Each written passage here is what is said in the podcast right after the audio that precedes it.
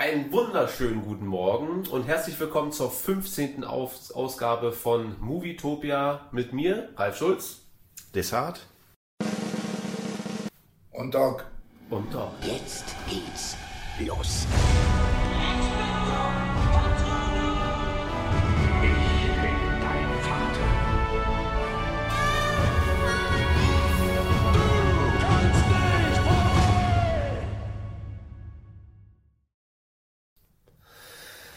Wir es wieder geschafft, hatten wir wieder eine aufregende Woche hinter uns. Desart, ich habe schon gehört, du hast extrem viele Filme schon wieder gucken können. Nee, vielleicht nicht extrem viele Filme, aber ich habe es tatsächlich geschafft, ein paar, aber nichts Neues. Einfach Nichts nur Neues. altes Zeug. Zum Beispiel Rocky. Rocky. Ja. Das passt. Weil, weil letztens der Doc das erwähnt hat, dachte ich mir, ey, jetzt wird es wieder Zeit nach, ich glaube, drei oder vier Jahren mal wieder für Rocky. Ja. Und äh, ja, aber das ist bei Rocky ist lustig, man macht den an und denkt sich so, meine Fresse, wir hatten den gedreht. Und dann wird er immer besser. Also von der Optik einfach. Ja, ja. Das sieht am Anfang aus, als hätte es jemand mit der Handycam gedreht. Da sind wir auch schon beim Special Guest für heute. Da haben wir einfach mal den Doc hier, haben 100 Mal ihn angekündigt und heute hat er sich herabgelassen, uns Gesellschaft zu leisten. Herzlich willkommen, Doc. Wie geht's dir? Wer bist du? Was machst du heute hier? Ja, moin. Ich bin, ich bin der gute Geist vom Music Nerd. Ja. Und so. Ja, was mache ich heute hier? Ich bin durch Zufall mal in einen eurer Podcasts reingekommen und habe gehört, dass ihr über Filme redet. Das ist absolut korrekt. Und dann habt ihr mir gar nicht zugetraut, dass ich hin und wieder auch trotz wenig Zeit Filme schauen darf und kann. und da auch gar nicht so unbewandert war. Und dann ist es einfach so, dass ich gedacht habe, okay, wir machen mal was zusammen. Vielleicht ist ja ganz interessant, die unterschiedlichen Blickwinkel, Blickwinkel darauf zu äh, lenken, auch mal, äh, wie man Filme betrachtet, wie man sie bewertet und wie man das qualitativ eigentlich einschätzt. Und es sind ja primär jetzt so über Filme, die wir heute reden, eher Filme der 80er Jahre. Ja, genau. Also ich gras, gras erstmal ein paar News ab aus der Jetztzeit, so, und dann können wir uns voll und ganz auf Rocky und wahrscheinlich Goodfellas und diese ganze äh, Abteilung versteifen. Genau. Oh ja, das stimmt. Das ist ja, weil da haben wir letztens schon gesagt, das wird sehr interessant sein aus seiner Perspektive, wie du diese Filme bewertest. Komme ich ganz kurz zum Box Office, wie immer, ganz kurz. Das sind die Einspielergebnisse. Ähm, Björn, du als Gamer, äh, hast du Interesse an Sonic? Äh, also na, am Film nein, Ja. am Spiel auch nicht. Das ist für mich durch. Also Aber hast du früher. ja, ja, ich habe früher Sega Sega war, war meine Lieblingskonsole und Sonic habe ich war mein Lieblingsheld. Okay. Aber der hat's halt. Jetzt bin ich gespannt auf deine News. Ja. Äh, Doc, wie ist es bei dir? Spielst du oder hast du früher mal gegamed oder so, mal Super Mario oder, oder weiß nicht, Nintendo Wii oder so? Also ich bin da ganz ehrlich, ich habe in meinem ganzen Leben noch nie irgendein Videospiel oder auf dem iPad, auf dem Laptop oder auf dem Computer gespielt. Primär war für mich dann eigentlich Lesen angesagt, Arbeiten, Fortbildung. Okay, Spielen um war- weiterzukommen, um nicht irgendwann da zu sitzen und Podcaste zu machen. Die habe ich heute als Klienten. Ja, ist, da ich bin auch überhaupt gar kein Zocker, deswegen ist er immer meine Anlaufstelle, wenn es um sowas geht. Ähm, ja, äh, Sonic ist am Donnerstag rausgekommen und natürlich haben wir dann ab montags immer die ersten Einspielergebnisse für, für den Donnerstag, äh, ab dem Donnerstag. Und äh, oh Wunder, oh Wunder, weil ich habe dem Film ja gar nicht zugetraut. Also die Reviews sind äh, bei den richtigen Kritikern recht gemixt, aber doch recht positiv. Und beim Publikum liegen die bei 95 Prozent. Also Oh. extrem positiv so. Weil es aber auch, glaube ich, sehr auf Familienfilm gemacht Ja. ist. Meine Freundin hat den gestern geguckt und war auch sehr begeistert tatsächlich. Und äh, bei einem Budget von 95 Millionen hat er am ersten Wochenende 111 Millionen eingespielt. Das ist Und das ist, äh, das hätte ich überhaupt nicht erwartet. Weil ich dachte, das wird so eine Terminator Birds of Prey Geschichte, dass der ein relativ hohes, aber noch im Rahmen Budget hat, aber dann halt, weiß ich nicht. Mich, mich wundert, weil, 40, weil die 50. Figur Sonic ist ja schon seit Richtig zehn alt. Jahren tot. Sega ist ja seit zehn Jahren tot. Es gibt ja noch nicht mal eine Konsole von Sega. Wobei, ist, ist das nicht so, dass Sega jetzt auf PlayStation und Nintendo Ja, ja, die machen äh, noch Spiele, aber die, die gibt's nur noch als Spieleentwicklerfirma, nicht mehr mit ihrem eigenen. Ja. Ähm, ich glaube sogar Nintendo hat Sonic nicht gekauft, aber Lizenzen, weil es gibt ja Sonic gegen Mario und sowas. Also überrascht mich. Das ist einfach eine Figur, die schon, die aus den 90ern ist Ja, und danach Ende. Ende der 80er, vielleicht Ja, ja. Anfang der 90er. Ja, ich bin äh, überrascht. Also ich habe mir den nicht an. Ich habe auch null Interesse gehabt. Und da, äh, wäre nicht diese Diskussion gewesen über, heißt der Charakter heißt auch Sonic, Ja. ne? Dieser, was ist denn Der, das? das ist ein Igel. Das sieht überhaupt nicht aus wie ein Igel. Weißt du, über wen wir reden? Den, Nein. diesen blauen Schlumpf, diesen schnellen Schlumpf. Ja. eigentlich. Wie gesagt, da bin ich komplett raus. Ich habe äh, überhaupt gar keinen Zugang zu diesen Ja, Spielen. ich, ich eigentlich auch nicht. Ich habe das nur mitbekommen, überhaupt, dass der Film kommt, weil als der erste Trailer erschienen ist, wurde Sonic irgendwie nicht zu, zufriedenstellend dargestellt, sodass sich ein Haufen Fans beschwert haben, sodass die ganzen, äh, sodass das Studio den ganzen Film nochmal nachbearbeitet hat und den Charakter optisch dem Spiel angeglichen hat, was tatsächlich auch gut gelungen ist, finde ich. Also sieht jetzt wesentlich mehr aus wie im Game und hat wahrscheinlich gereicht, um genug Leute da reinzuziehen. Und um Plus zu machen, bräuchte der Film jetzt insgesamt 300 Millionen, weil die Hälfte geht immer ans Kino, ja, von den Einspielergebnissen. Und dann noch ein Haufen Marketing und bei Sonic war auch viel jetzt da. Also zumindest die letzten zwei Wochen war er doch schon sehr präsent, so auf YouTube und im Fernsehen und all das und auch im Kino. Und äh, bin aber überrascht, weil das ist überragend. Damit haben die doch hundertprozentig selber nicht gerechnet, dass der 111 Millionen einspielt am ersten Wochenende. So, ja, na gut. Ich dachte, du hast da vielleicht eine größere, ja, ich freue mich und Sonic kann ich kaum erwarten. Ich, also ich habe die Trailer gesehen. Ich finde es cool, dass äh, Jim, Jim Carrey mitspielt. Die habe ich schon ewig nicht mehr gesehen. Ich dachte, der lebt gar nicht mehr. Dessen Film, der Film ist jetzt übrigens der erste große Erfolg für Jim Carrey wieder seit Bruce Allmächtig und der kam 2003 raus. Also ist auch schon mächtig lange her. Und wobei Jim Carrey sich ja auch vom Filmbusiness extrem abgeschottet hat. Und da Selbstfindungsphase und so. Gibt auch eine sehr interessante Doku auf Netflix über ihn, die Summer. Okay, ich habe Ready Player One geguckt. Sehr gut. Ich habe dir ein Video geschickt. Ja, du hast ne, mir ein wie Video ich, geschickt, wie ich genau. angefangen habe zu gucken. Ich habe ihn tatsächlich zweimal geguckt. Aber nicht aus den Gründen, wie du denkst. Äh, Doc, ich gras das ganz schnell ab, dann kommen wir auch bald zu dir. Ähm, Ich habe am Wochenende den Film geguckt, wo die ganzen Oldstars, ich weiß gar nicht, wie diese Serie heißt, ähm, Avengers. mitspielt. Ja, ja. Wirklich? Weil, nee, nee, nicht Avengers. Ach so. Hier, wo, wo, wo Rocky und Dolph Lundgren Ach, und äh, Expendables. Ja, genau. Ah, okay. zweiten. Kennst du Also, den? ich, ich weiß, dass es das gibt, aber äh, wir kommen da gleich drauf. Dann kannst du mal erzählen, weil das ist ja auch so ein bisschen neu gegen wie war es früher. Es ist so ein, so, so, so, ein- so ein Revival wie über den Film, den ihr gerade, also eine Neuauflage, wo Ja. sind Ja. die ganzen Stars drin und ihr habt hier die Comicfiguren und die Computerspiele. Aber kannst du gleich mal erzählen, was du davon hältst? Weil ich habe von dem tatsächlich viel Gutes gehört, obwohl das für mich so was ist, wo ich mir denke, das muss ich mir nicht an. Vor allem Dolph Lundgren und dann die ganzen war und dann ist Chuck Norris auch noch bei und so weiter. Aber wir, wir, wir Alle gucken. dabei. Ähm, ich habe Ready Player One angefangen zu gucken um genau 0 Uhr 45. Was also eine sehr kritische Zeit, einen Film sich reinzuziehen.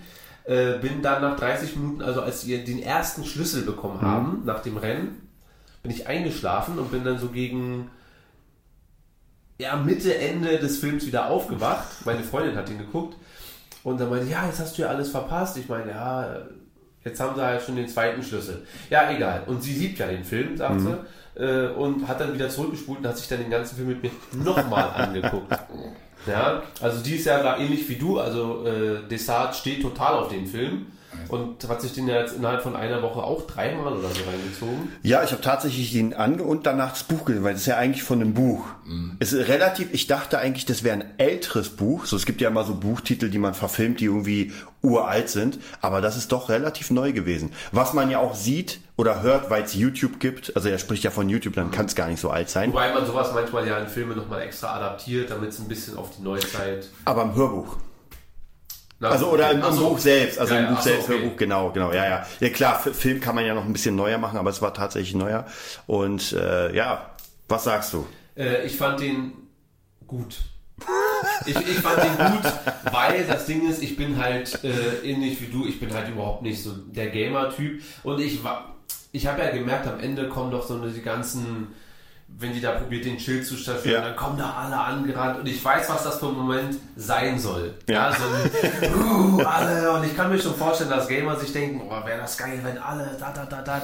Das ist dann so endschlachtmäßig und die Musik wird immer größer und alles drum und dran. Aber ich habe es nicht gefühlt einfach so. Aber ich fand alles andere dafür super. Ähm, ich fand das geil, wie das alles animiert ist und so weiter, da das ja passt. Ne? Wenn das in dieser, das hast du glaube ich letztens auch schon gesagt, es ist ja sowieso eine nicht reale Welt und somit verzeiht man auch jedem schlechten CGI-Effekt, ähm, der vielleicht sogar auch so sein Ja. soll, dass er denn da ist und fand den im Großen und Ganzen wirklich gut. Hätte ich den als Kind gesehen, würde ich ihn wahrscheinlich lieben, weil es einfach Mhm. genau so ein, für mich ist das ein Film für 13-, 14-Jährige, ich glaube, die fahren da richtig ab und für dich.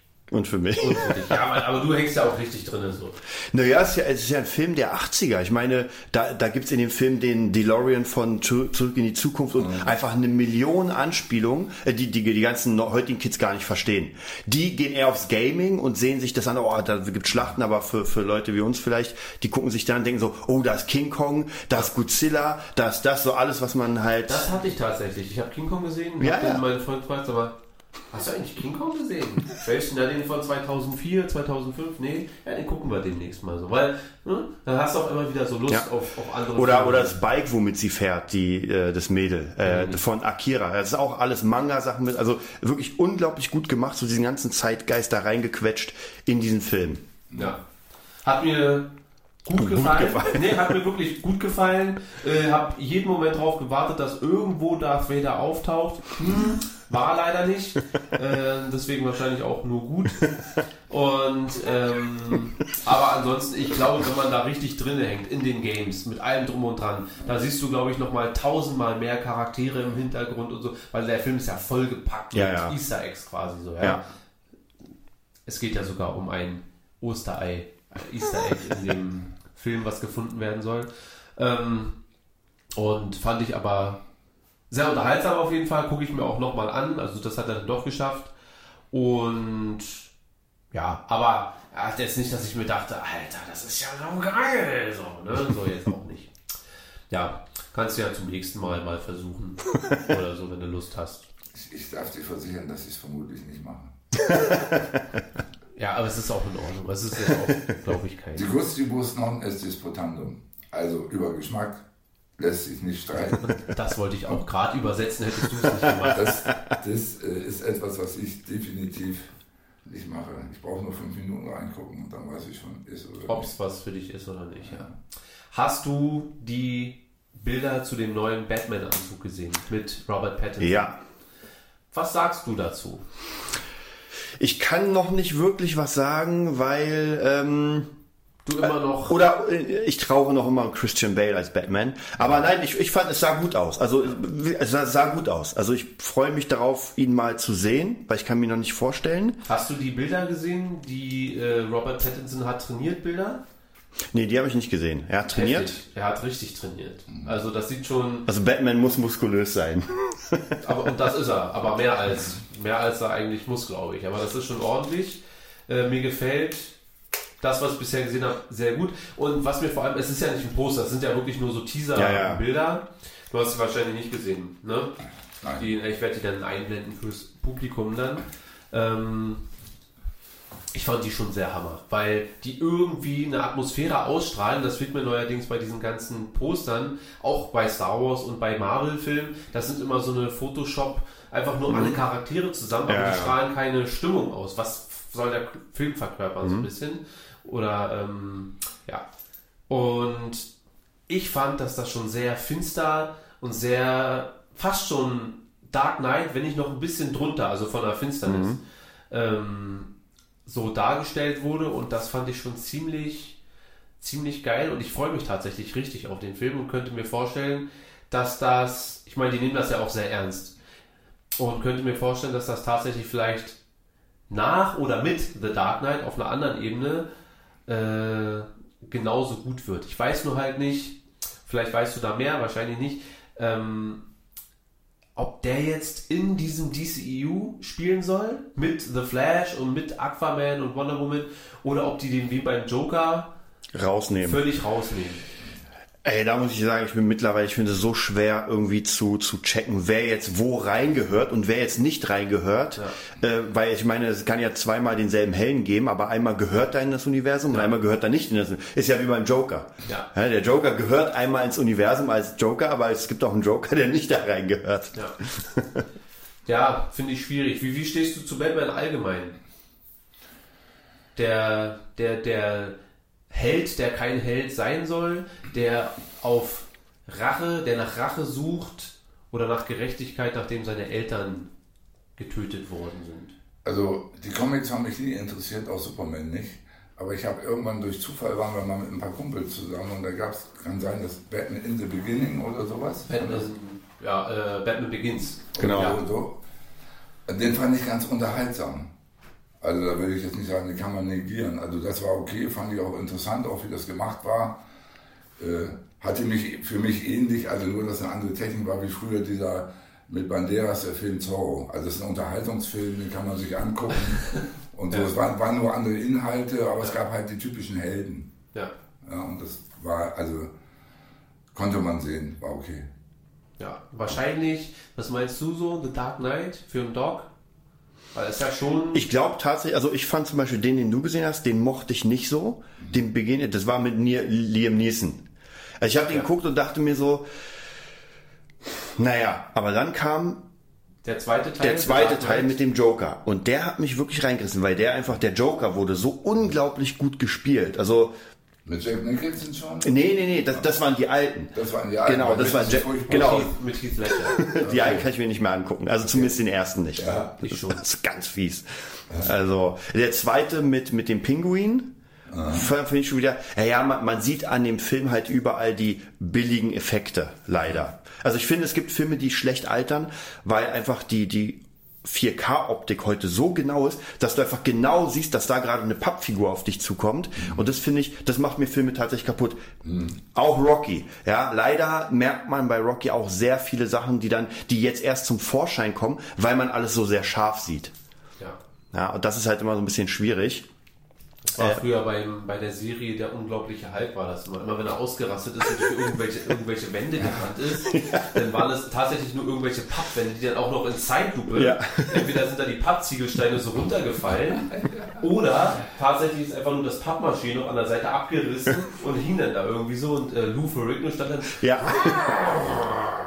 Das hast du ja auch, finde ich, bei, bei Godzilla-Filmen. Also früher, als Kind, habe ich die anders gesehen als heute, weil heute siehst du, es ist ein Mensch mit einem Kostüm und der macht einfach eine Pappstadt platt. Ja. Ja. Wenn, wenn wir sowieso gerade dabei sind, dann äh, bleiben wir gleich dabei. Doc, wie empfindest du denn einfach mal ganz pauschal Filme von heute im Gegensatz zu damals? So? Also haben dich Filme früher denn generell so abgeholt oder begeistert und tun das heutige Filme, bestimmte Filme auch noch? Das, diese Frage lässt sich so einfach nicht beantworten. Also wenn, ich mal, Das ist mein journalistischer. wenn, wenn ich mal davon ausgehe, wenn die mich jetzt abstempeln, aber lange, lange war einer meiner Lieblingsfilme Jenseits von Afrika. Weil dieser Film hat mir sehr, also den fand ich sehr imponierend, alleine schon die, durch die Luftaufnahmen mit dem Flugzeug und so und auch inhaltlich. Ähm, das, der Vergleich ist, ist etwas schwierig, weil es andere Inhalte sind. Die alten Filme haben ja doch irgendwie äh, ähm, so immer so, so ein bisschen äh, anderen, anderes Heldenhaft, Heldentum ver, äh, vermittelt. Äh, heute ist das, äh, also ich kann diese Filme, über die ihr gerade so gesprochen habt, so das ist nicht mehr so mein, mein Das ist alles ein Ticken zu spektakulär, wo, wo die früher äh, nicht die Möglichkeit hatten, also ist jetzt mal meine Erklärung vielleicht, warum das äh, so ist, wie es damals war und heute dann ist, ist, weil die heute die Möglichkeit haben, eventuell ähm, optisch einfach alles darzustellen, was man will. Und früher hatten sie die Möglichkeit nicht und mussten ta- tatsächlich noch auf Story und auf ähm, emotionale Bindung zu den Charakteren arbeiten, sodass man dann darüber hinwegsehen konnte, wenn da Pappmaché war und so weiter. Und heute musst du das wahrscheinlich nicht mehr machen, weil du einfach alles vollkleistern kannst mit Effekten und dann brauchst du dich auch nicht mehr so sehr mit den Charakteren eventuell beschäftigen. Ja, ist so viel Technik. Also wenn ich, äh, ja, ist schon klar. Also die, die früher ging es um die Inhalte, um die Figuren, um die Helden. Und heute ist das so vollgeballert, also wenn man bestimmte Sachen sieht. Also wenn du zum Beispiel mal die ganze James Bond-Reihe durchguckst und dir da die Entwicklung guckst, dann, dann siehst du ja schon, wie sich das verändert hat. Also alleine schon, wenn man, die, ich weiß jetzt nicht, wie die Filme im Einzelnen heißen, wo das Auto unsichtbar wird in diesem Eispalast. James Bond Invisible Car wahrscheinlich. Nein, also das sind so Dinge, wo ich dann sage, okay, da geht es eigentlich manchmal gar nicht mehr um die Handlung, da geht es nur noch um das Spektakuläre, weil Ja. jeder weiß, dass man... Das muss aber ein älterer sein, oder? Wo Ja. das Auto unsichtbar wird? Ja, also der ist so 10, 12 Jahre alt. Aber das war schon, also und heute ist ja noch, also wenn du so überlegst, du kannst ja durch Monaco nicht fahren mit dem Auto und durch die Berge, so wie die das machen. Also ich weiß das, ich bin mit Auto und mit Motorrad da durchgefahren. Und das war früher etwas, äh, wo man, das hat man so wahrgenommen, aber heute weiß man genau, das geht gar nicht. Ja. Das funktioniert nicht. Auch wie die, wie, wie- wie die Autos durch die Luft fliegen, sich zehnmal überschlagen, dies und das und jenes. Also das ist einfach viel zu Ja, das ist ja mittlerweile, glaube ich, ein Running Gag, dass du probieren, bei jedem Bond-Film immer noch eine Rolle mehr hinzubekommen. Also die haben ja tatsächlich, irgendwie hat das mal bei drei begonnen und jetzt haben die ja extra Pyro-Spezialisten, um das hinzubekommen, dass der BMW äh, sich siebenmal überschlägt und beim nächsten Film muss es dann achtmal sein. Und das muss aber auch dann beim ersten Mal klappen, weil die haben ja dann auch jetzt nicht, Nicht so 20 viele. BMWs zur Verfügung da. Auch beim Austin Martin 37 für eine Szene, für die Anfangsszene. Dieses tolle Auto, das haben die also 37 Mal geklont, um das hinzukriegen. Krass. Ist nicht möglich mit so einem Auto. Also Ja. das so zu fahren. Ich weiß, wovon ich rede. Ja, ja. Ja, also äh, das kann man nicht machen. Aber um auf die Frage zurückzukommen, ja, die 80er Jahre Filme hatten einfach mehr, da stand der Schauspieler, die, die, die Figur und die Handlung mehr im Rahmen. Und heute ist es eher alles so spektakulär und das Auge sieht ganz viele Dinge, kann es teilweise nicht verarbeiten oder sieht halt eben Dinge, die man früher nicht sehen konnte. Und oftmals geht die Handlung dadurch ein bisschen verloren. ja. Ich glaube, das hatten wir letztes als Thema, dass früher bist du noch reingegangen in einen Film, wenn der Schauspieler den war, so, so der neue Bruce Willis. Heute zieht das nicht mehr. Also heute kannst du nicht mehr einen Schauspieler nehmen und erwarten, das wird ein Erfolg, weil es interessiert keinen mehr, ob der Schauspieler es ist, sondern wie du schon sagst, halt eher so das Pompöse. Avengers Endgame mit Robert Downey Jr. spielt fast 3 Milliarden ein. Milliarden. Und Robert Downey Jr. mit Doolittle hat irgendwie 600 Euro oder so eingespielt. so. Also wirklich extrem Ja. wenig. Und das könnte man gar nicht meinen. Innerhalb von einem Jahr, dass ein Schauspieler Ja. in dem einen Film da oben, also der erfolgreichste Film ever, und dann irgendwo da Ja. unten mit äh, Cats irgendwo rumeiert. Ja, also das ist tatsächlich so, dass das dann heutzutage einfach Franchises funktionieren besser als Schauspieler, die da irgendwie hingesetzt werden. So. Ähm, wir haben ja vorhin über ganz kurz schon mal angeschnitten das Schweigen der Lämmer. Was, was fasziniert dich denn an, an Hannibal Lecter so sehr? Und das wollte ich dich letztens schon fragen. Hast du denn die Serie gesehen? Es gibt ja eine Serie auf Netflix, Ja. oder gab es zumindest. Ja. Äh, und die fand ich ja richtig geil, weil der Charakter Hannibal Lecter auch als Psychologe und der äh, richtig dargestellt wird und der auch die psychologischen Ansätze hat. Für mich ja nur so halb verständlich, aber trotzdem sehr interessant. Wie ist das so für dich, so im Allgemeinen jetzt unabhängig auch von der Serie? Ja, ich ich, ich, ich habe mir diese Serie nicht angeguckt. Ich glaube, ich habe da mal reingeguckt und das war, das hatte nicht den Flair von diesen, von diesen Filmen. Okay. Äh, die Figur Hannibal Lecter ist, äh, also vielleicht noch grundsätzlich was zu diesem Film. Viele Leute gucken diesen Film gar nicht, weil, weil sie sagen, diese Szenen sind so brutal. Ja, das kommt immer darauf an, wie man was wahrnehmen will. Da sind zwei, drei Szenen drin, die also wirklich dann für den Normalverbraucher dann vielleicht nicht so schön sind. Aber letztendlich geht es ja um was ganz anderes. Letztendlich geht es darum, ähm, dass da jemand sitzt, der unterschiedliche Persönlichkeiten in sich birgt. Also der exzellente Psychoanalytiker, Psychiater, Ja. Der sozusagen kausal attribuierend, also Ursachen zuschreibend, der Kriminalistin Stück für Stück auf einen äh, Weg bringt, wo sie den Fall lösen kann, der mit ihr tief in der eigenen Kindheit verwurzelt ist. Und das andere ist natürlich äh, das daran gekoppelte analytische Denken. Das sind zwei Sachen, die man äh, miteinander, die sind miteinander verwoben und dennoch sind sie also differenziert zu betrachten. Die Ursachenzuschreibung für bestimmtes Verhalten ist das eine und analytisch zu denken, diese Sachen zu verknüpfen, ist was ganz anderes.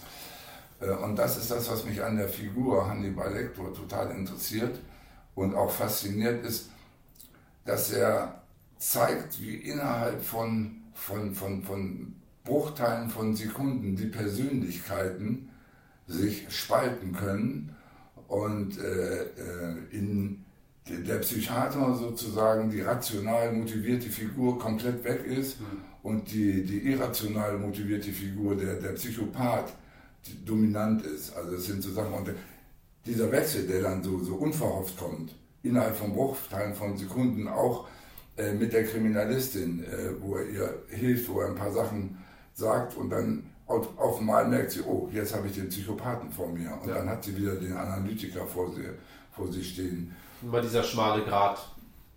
Das, das ist äußerst interessant. Ich mache das extra so ein bisschen länger, und damit man das verstehen kann, weil ich glaube, äh, dieser Teil geht sehr schnell verloren, wenn man den nicht auch ein bisschen mit dem beruflichen Hintergrund hm. so schaut. Und äh, da sind so interessante Sätze drin. Also er versucht ja auch, den, den Psychiater in sich aufrecht zu erhalten, indem er ihr eine Chance gibt, diesen Fall zu klären. Und er sagt, quid pro quo. Ja. Das eine für das andere. Jetzt könnte ich als Analytiker sagen, okay, für mich ist es äußerst interessant, was er macht. Er versucht seine Psychiaterpersönlichkeit dadurch aufrecht zu erhalten.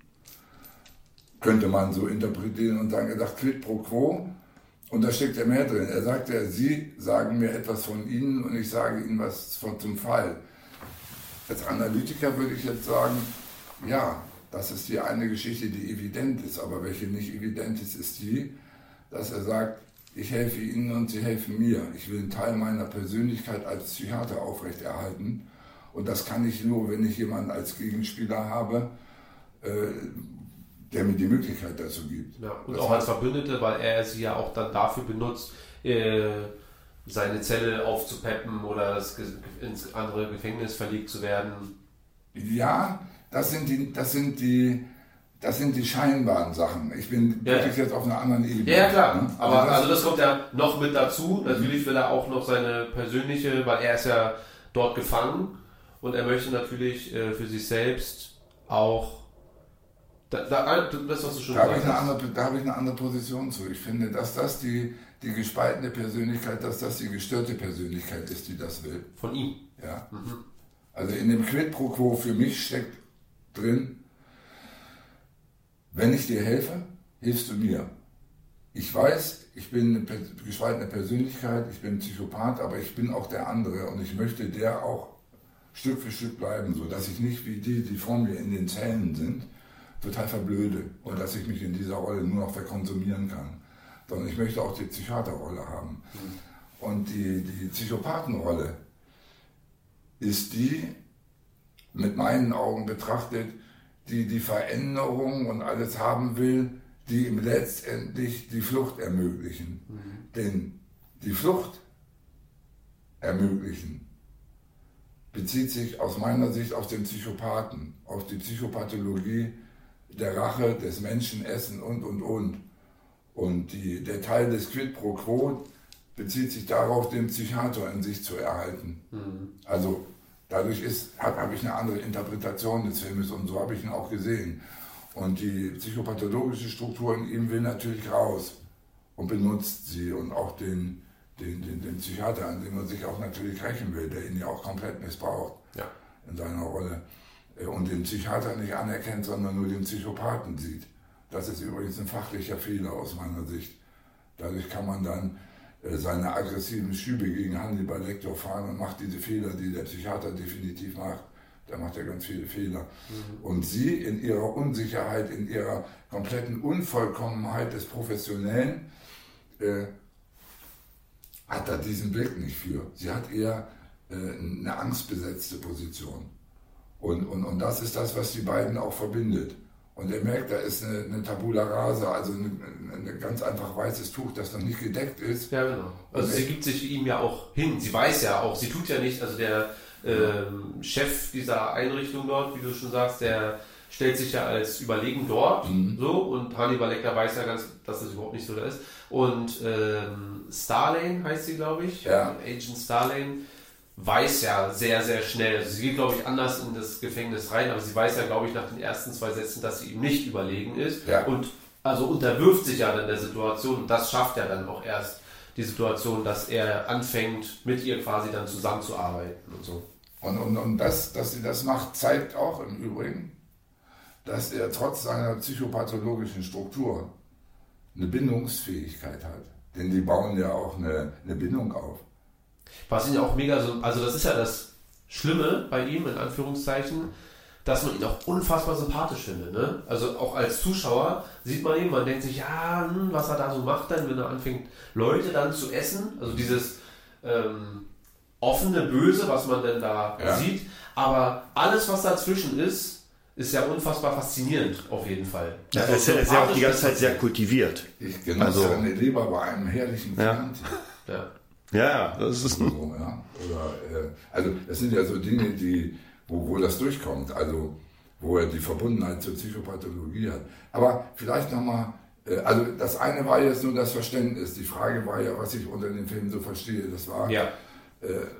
als Erziehungswissenschaftler und Therapeut habe ich natürlich äh, diesen Blick da drauf, äh, so als einen Blick. Deswegen, Aber das funktioniert für dich auch, ne? Also, dass du sagst, das macht schon alles so Sinn, weil es gibt ja sehr viele Filme, die sollen sowas darstellen. Wir hatten das letztens ganz kurz. so, Musikerfilme sind zu 90% ja Quatsch. Also, wenn da irgendwer auf einer Bühne steht, dann werden da Sachen gemacht, die grundsätzlich ja so nicht funktionieren. Aber äh, die Schweigen der Lämmer-Filme oder Hannibal Lecter-Filme, die funktionieren ja dann doch schon auf einer Ebene, dass man sagt, da ist tatsächlich sehr viel Wahres dran.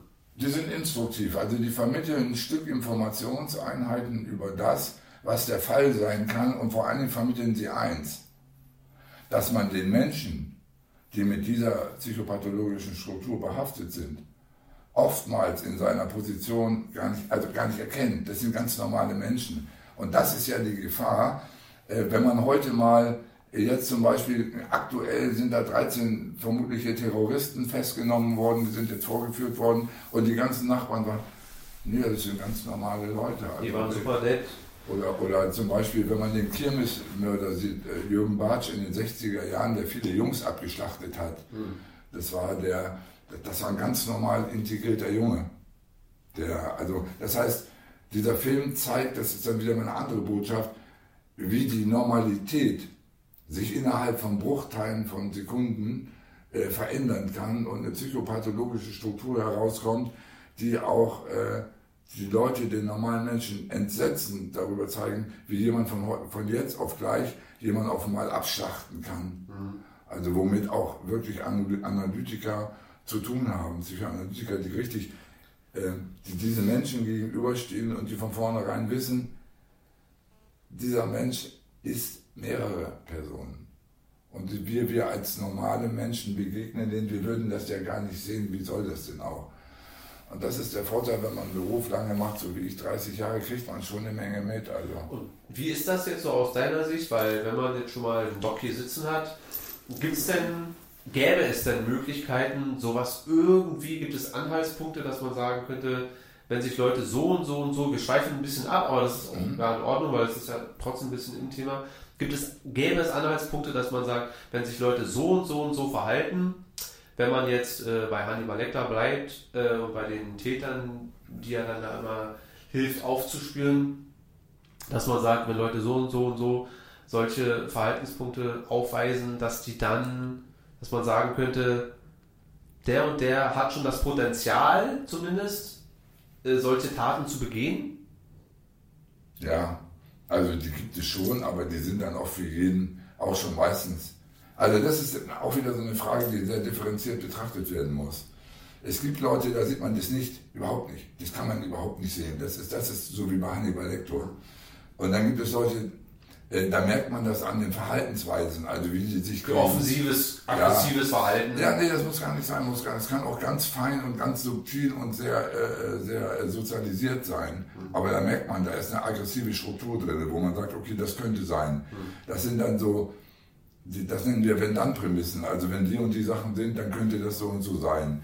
Es gibt natürlich, vielleicht interessant bei diesen Filmen, wo, die, wo diese sogenannten Profiler auftreten, die ja im Nachhinein sozusagen dafür Sorge tragen, also ein Bild von dem Täter zu entwickeln. Ja. Und aufgrund bestimmter Verhaltensmerkmale äh, Merkmale an den Tatorten und, und, und kommt da ja sozusagen eine rationale Rekonstruktion hervor, wo die Täter Stück für Stück beschrieben werden können. Also insofern ist die Frage, muss man gucken, die hat ganz unterschiedliche, je nachdem aus welchem Blickwinkel man die beantworten will, aber ich kann ganz klar sagen, grundsätzlich für den Laien nein. Für den Laien nicht so zu Ende. Nein. Außer wenn er jetzt wirklich offensichtlich aggressiv ist und bei jeder Scheiße ausflippt. Ja, also es, ja, das sind aber nicht unbedingt auch nicht unbedingt immer Psychopathen, sondern das sind dann gewaltbereite jugendliche Täter und und Ja. und. Äh, aber äh, so, so solche Leute wie Hannibal Lecter würde ich jetzt fast sagen, erkennt man nicht. Also die erkennt auch der Profi nicht unbedingt. Weil sie dann wahrscheinlich, vor allem wie Hannibal, ja auch genau wissen, was sie tun und was sie sagen müssen und auch, weil sie wissen, wie sie auf andere wirken und wirken müssen, damit es nicht auffällt. Ja, jein, ja. Das haben sie nicht ganz im Griff, sonst hätten sie, äh, würden sie ja nicht Menschen umbringen und essen und und und. Wenn sie es im Griff hätten, Nee, um jetzt äh, den normalen Gegenüber, jetzt Mama, Papa, Nachbarn, so meine ich. Es gibt einen Film, ich glaube, der ist mit Jennifer Lopez, der heißt Cell. Ja. ja, da geht ich sie in die Psyche, glaube ich, rein von so einem. Hm? Schon sehr lange her. so. Sehr ist alt, ein- ja. Ist aber gar nicht mal so schlecht gewesen. Der ist nicht schlecht gemacht, weil der ist zum Beispiel, Hannibal Lecter arbeitet analytisch, also draufguckend und kausal attribuierend, also Ursachen zuschreibend.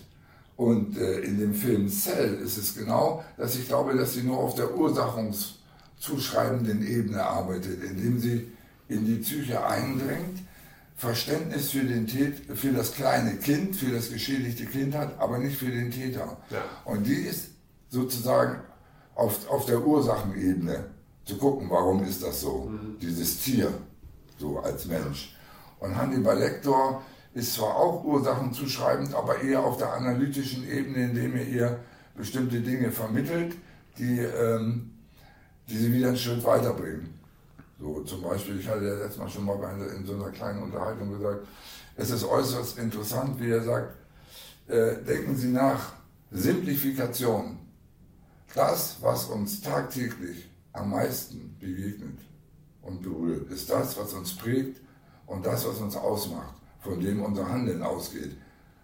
Und dieser Begriff Simplifikation, Vereinfachung, bringt die Kriminalistin auf die nächste Ebene und sagt, wir müssen nochmal zurückgehen, wir schauen uns die erste Leiche nochmal an, weil die war verbuddelt und, und, und. Und dann haben die mitgekriegt, aha, dann hat sie mitgekriegt, Vereinfachung. Die erste Tote muss aus dem primären Umfeld des Täters stammen. Also einfaches das hast du letztens schon. Einfaches Denken und darüber sind ja, also das sind so, da ist dann eher der analytische Teil. Und äh, vielleicht zu Hannibal Lecter, ich finde äh, Anthony Hopkins in dieser Rolle genial. Er hat, äh, wenn das nicht so ein grausamer Film wäre, sag ich mal, Aber ist es ja fast auch gar nicht. Also weil es gibt zwar ein paar Momente, wo man sagt, so, ah, aber grundsätzlich befasst sich der Film ja gerade damit, so mit dieser Dynamik zwischen ihm und ihr. Und das macht, also für mich zumindest, macht das den Film ja aus. Na klar gibt es bestimmt ein paar Leute, die sagen, ja, ich will sehen, wie der Leute da und so weiter. Aber dann können sie sich auch ganz andere Filme angucken, da gibt es das dann zehnfach. Und das Interessante, wie, wie, wie stehst du denn zu den, es gibt ja, wie viele gibt es, drei oder vier? Es gibt, äh, Also danach Hannibal kommt Hannibal, dann Roter Drache. Und das Schweigende Lämmer ist der erste, ne? Ich will noch mal kurz einen Rückgriff machen auf Grausam. Nee, das ist gar nicht so die, der, der Mainstream der Leute denkt, wegen der drei, vier Szenen, die da drin sind, der Film ist grausam. Aber genau das ist er nicht, du hast schon richtig beschrieben. Es geht um diese Beziehung und um diese, Ja. um diese Aufklärung. Aber deswegen habe ich es gerade gesagt, wenn der Film nicht so, will ich es nochmal anders sagen, als grausam eingestuft werden würde, hätte Anthony Hopkins für die eine oder andere Szene für mich einen Oscar verdient. Ja. Also die, die, die, die, für mich die, die Schlüsselszene in diesem Film ist überhaupt, wo der in diesem Käfig ist und die Wärter ähm, ihm Essen bringen wollen und sagt, bereit. Und er sagt, bereit, wenn sie bereit sind. Und dann schlachtet er die. Aber mit einer Ruhe. Ja. Bereit, wenn sie Ja. bereit sind. Und er schlachtet die mit einer Bestialität ab, wie man ja überhaupt gar nicht äh, was nachvollziehen kann. Und dann steht er dabei, ich weiß jetzt nicht nach welcher Musik. Und, Und zelebriert den Moment und genießt den auch. und in dieser Sekunde ist die ganze Psychopathologie dieses Menschen, der stellt das so dar, so jenseits allen, sondern mitten in dem, was ihn dann auch, ähm, jetzt komme ich auf einen anderen Begriff, triebmäßig erfüllt. Also sozusagen im, im Ursprung seiner Triebe, in all dem nichts mehr, sondern fest in dieser Persönlichkeit. Äh, das muss man erstmal so können. Ich finde diesen Schauspieler auch in anderen Filmen genial. Jetzt zum, zum, zum Teil der Frage.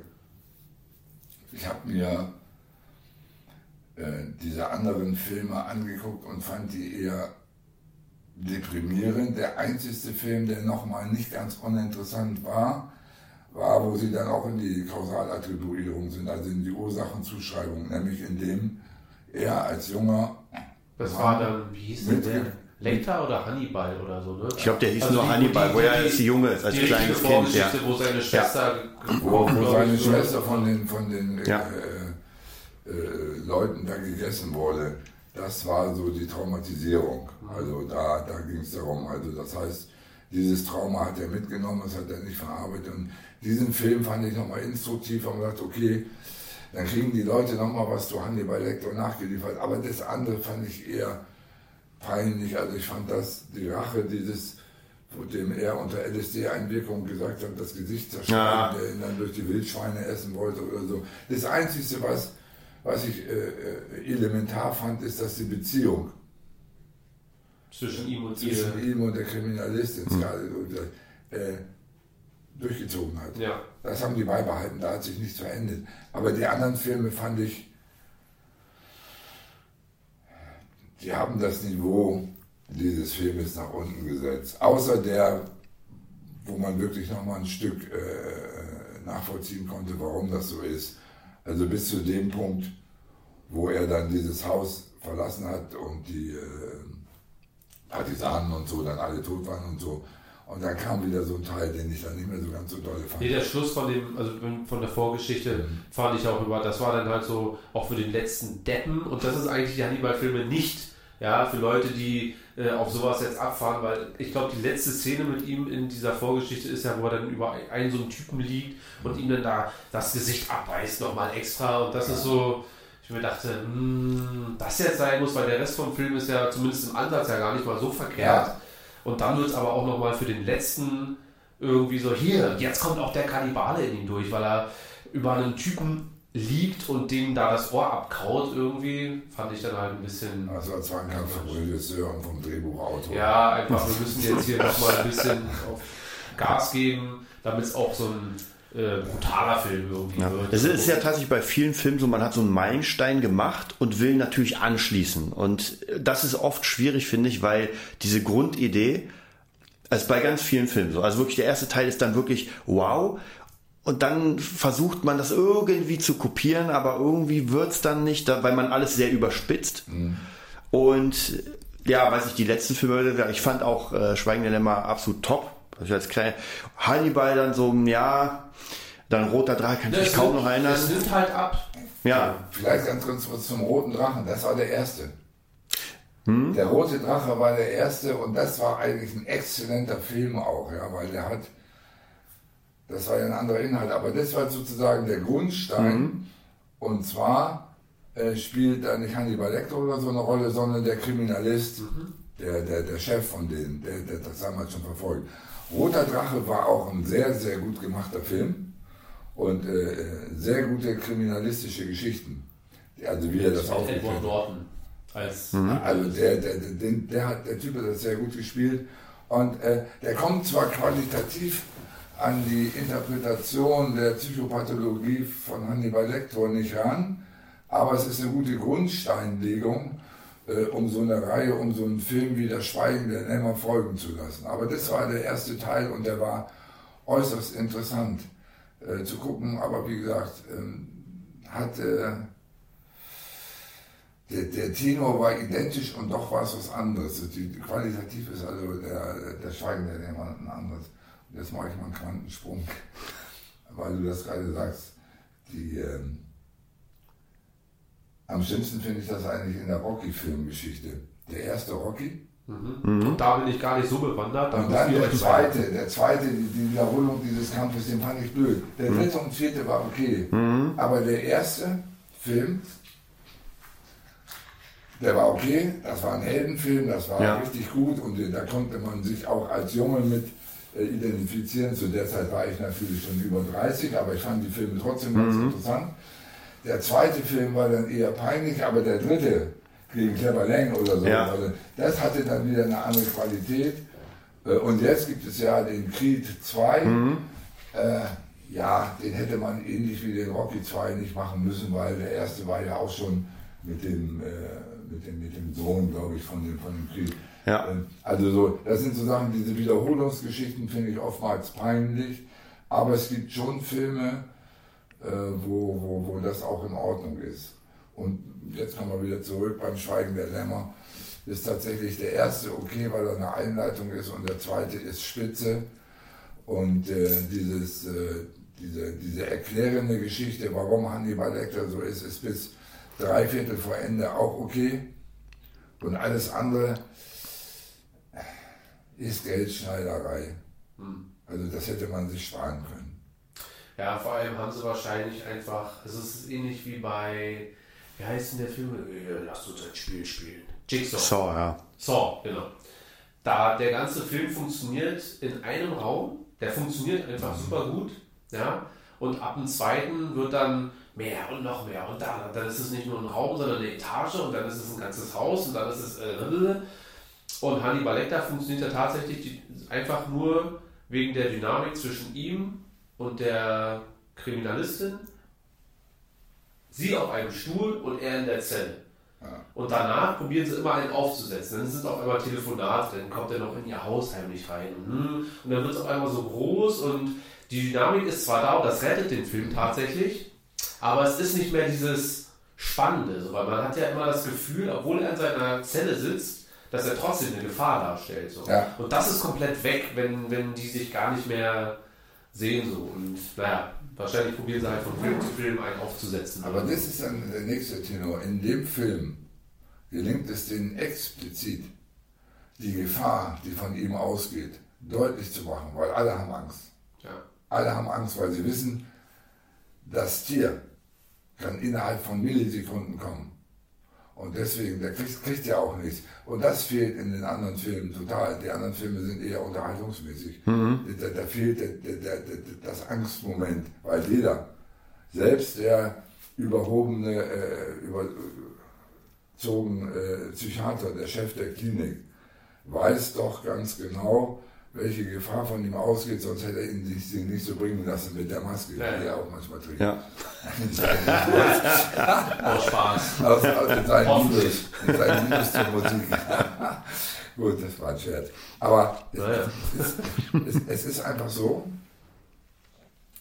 Und daran sieht man auch, was bei Hannibal Lecter, da kommt wieder ein Zug durch. Er unterstellt den anderen schon grundsätzlich, dass sie aufgrund dessen, dass sie Angst vor ihm haben, Fehler machen. Und die machen diese Fehler. Natürlich. Ja, also am besten ist, wo er diese Kugelschreiberklemme nimmt. Also so, so eine Ja. Szene. Die machen diese Fehler. Den Hauptfehler, den der Psycho, den der, der Psychiater macht, der Chef der, der Klinik, ist, ihn komplett zu unterschätzen, ihn sozusagen jegliches Selbstwertgefühl nehmen zu wollen Wollen, ja. nur den Psychopathen zu sehen, nicht den Analytiker und erheblich in seiner Grandiosität Hannibal Lecter versucht so klein zu machen und überhaupt nicht merkt, dass er nicht einen Millimeter davon schafft. Weil er schafft es einfach nicht. ja. Selbstüberschätzung. Ja, also diese Merkmale in diesem Film, wenn man den auseinander nimmt, findet man ganz unterschiedliche Kategorien. Und je nachdem, wie man ihn qualitativ kodiert, also wie man ihn auseinander nimmt und jeder einzelnen Rubrik kommt man so auf fünf, sechs Stränge, die interessant sind.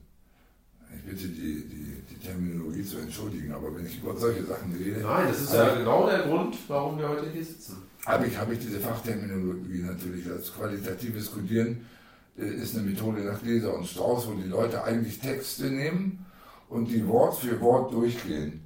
Und dann die, die, die Wörter, die die am meisten Bedeutung haben von einem Text, äh, sozusagen nach unten stellen und damit sozusagen eine qualitative Analyse äh, machen darüber, was der Fall sein kann. Und so kann man das natürlich mit Filmszenen auch machen. Und dann sieht man, aha, diese Szene ist wichtig, diese Szene ist wichtig, diese Szene ist wichtig. Es gibt auch ganz viele unwichtige Szenen in diesem Film. Äh, Und der, der nächste Teil ist ja, den haben wir komplett ausgeblendet. Trotz seiner Psychopathologie versucht er der Kriminalistin zu helfen als Psychiater und bringt sie auf eine Spur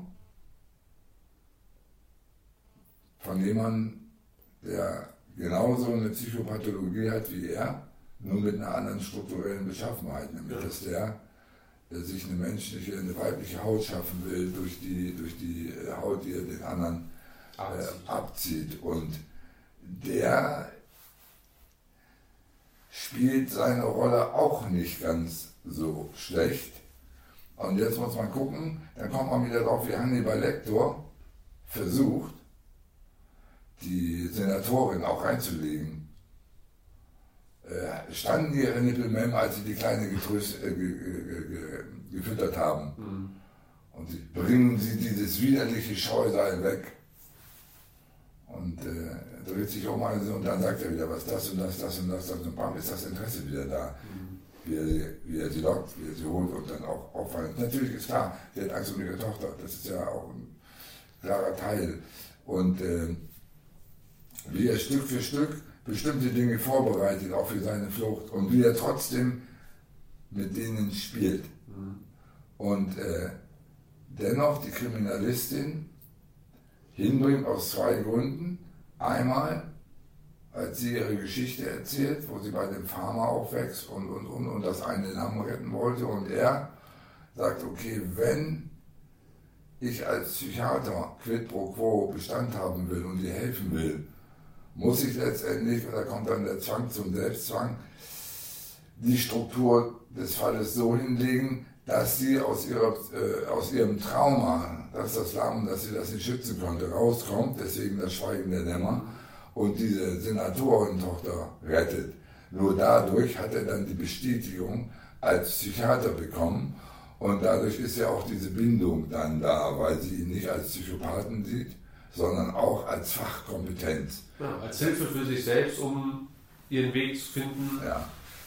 Und, und, und die, diese Dinge sind ganz wichtig. Deswegen der Betrachtungswinkel auf diesen Film ist sehr eigentümlich. Man kann ihn eigentlich nach jeder abgedrehten Szene ausmachen und dann im, im, im, im Fachpublikum darüber reden. Und, und das finde ich ganz gut. Und wie, wie der, wie der, äh, der, der, die, die, die, das Mädchen eingesperrt hat, wie er da steht und das, es reibt sich jetzt die Haut mit der Lotion ein. Und was der für eine Bindung hat zu diesem Tier. Wie er weint und heult. Ja, ja. Was ist das? Seine Bindung zu diesem Hund. ja. Ne? Und wo sie sagt, ich drehe ihn jetzt den Hals ab sozusagen. Und er tut nichts. Ja, ja. Das. So, und jetzt kommt die andere Szene. Sie, die Senatorin, stellt ihre Tochter vor und verwendet immer den Namen. Und was macht sie? Sie versucht dem Täter das S auszureden. Es reibt sich jetzt die Haut mit der Situation ein. Und über diesen Film versucht sie zu sagen, das ist ein menschliches Wesen. Wir wollen, ich will, dass du sie als Mensch und nicht, so wie Lektor, als Leber mit Chianti zu genießen, so zu Stücken, sagen, ein Stück Haut zur Befriedigung deiner Triebe, Ja. dass du transsexuell sein willst. Äh, zu Diese Sachen, man muss das auseinanderbauen und dann, dann sieht man auch, und das alles weiß Lektor, der kennt ja diese Person, das, das erzählt er, diese Geschichte, über ganz unterschiedliche äh, Faktoren, wie das Auto finden in der Garage oder so. Für, für das, das ist ja letztendlich, wenn man es ganz genau nimmt, ist es eine moderne Schnitzeljagd. Ja? Die, wo, wo der Film darum geht. Also Ja, aber sehr vielschichtig. Also da wird ja dem Zuschauer auch ein bisschen was abverlangt. Also es wird ihm ja, die offensichtlichen Sachen werden einem ja gezeigt und gesagt und so, aber es wird ja dem Zuschauer tatsächlich äh, ein bisschen was abverlangt, was bei den anderen Filmen ja dann nicht mehr so der Fall ist. Da genau. wird es dann offensichtlich, das ist das und mehr ist dann da halt auch nicht. Und äh, das macht ja dann vor allem den Teil dann halt auch so stark. So ein bisschen. Ja, und der, nochmal, die entscheidende Szene, ich hatte sie vorhin schon kurz äh, definitorisch umrissen, ist eigentlich, wo der Film auf das Ende zupeilt, ist tatsächlich mit, dem, mit, dem, mit der Terminologie Simplifikation eingeleuchtet, eingeläutet.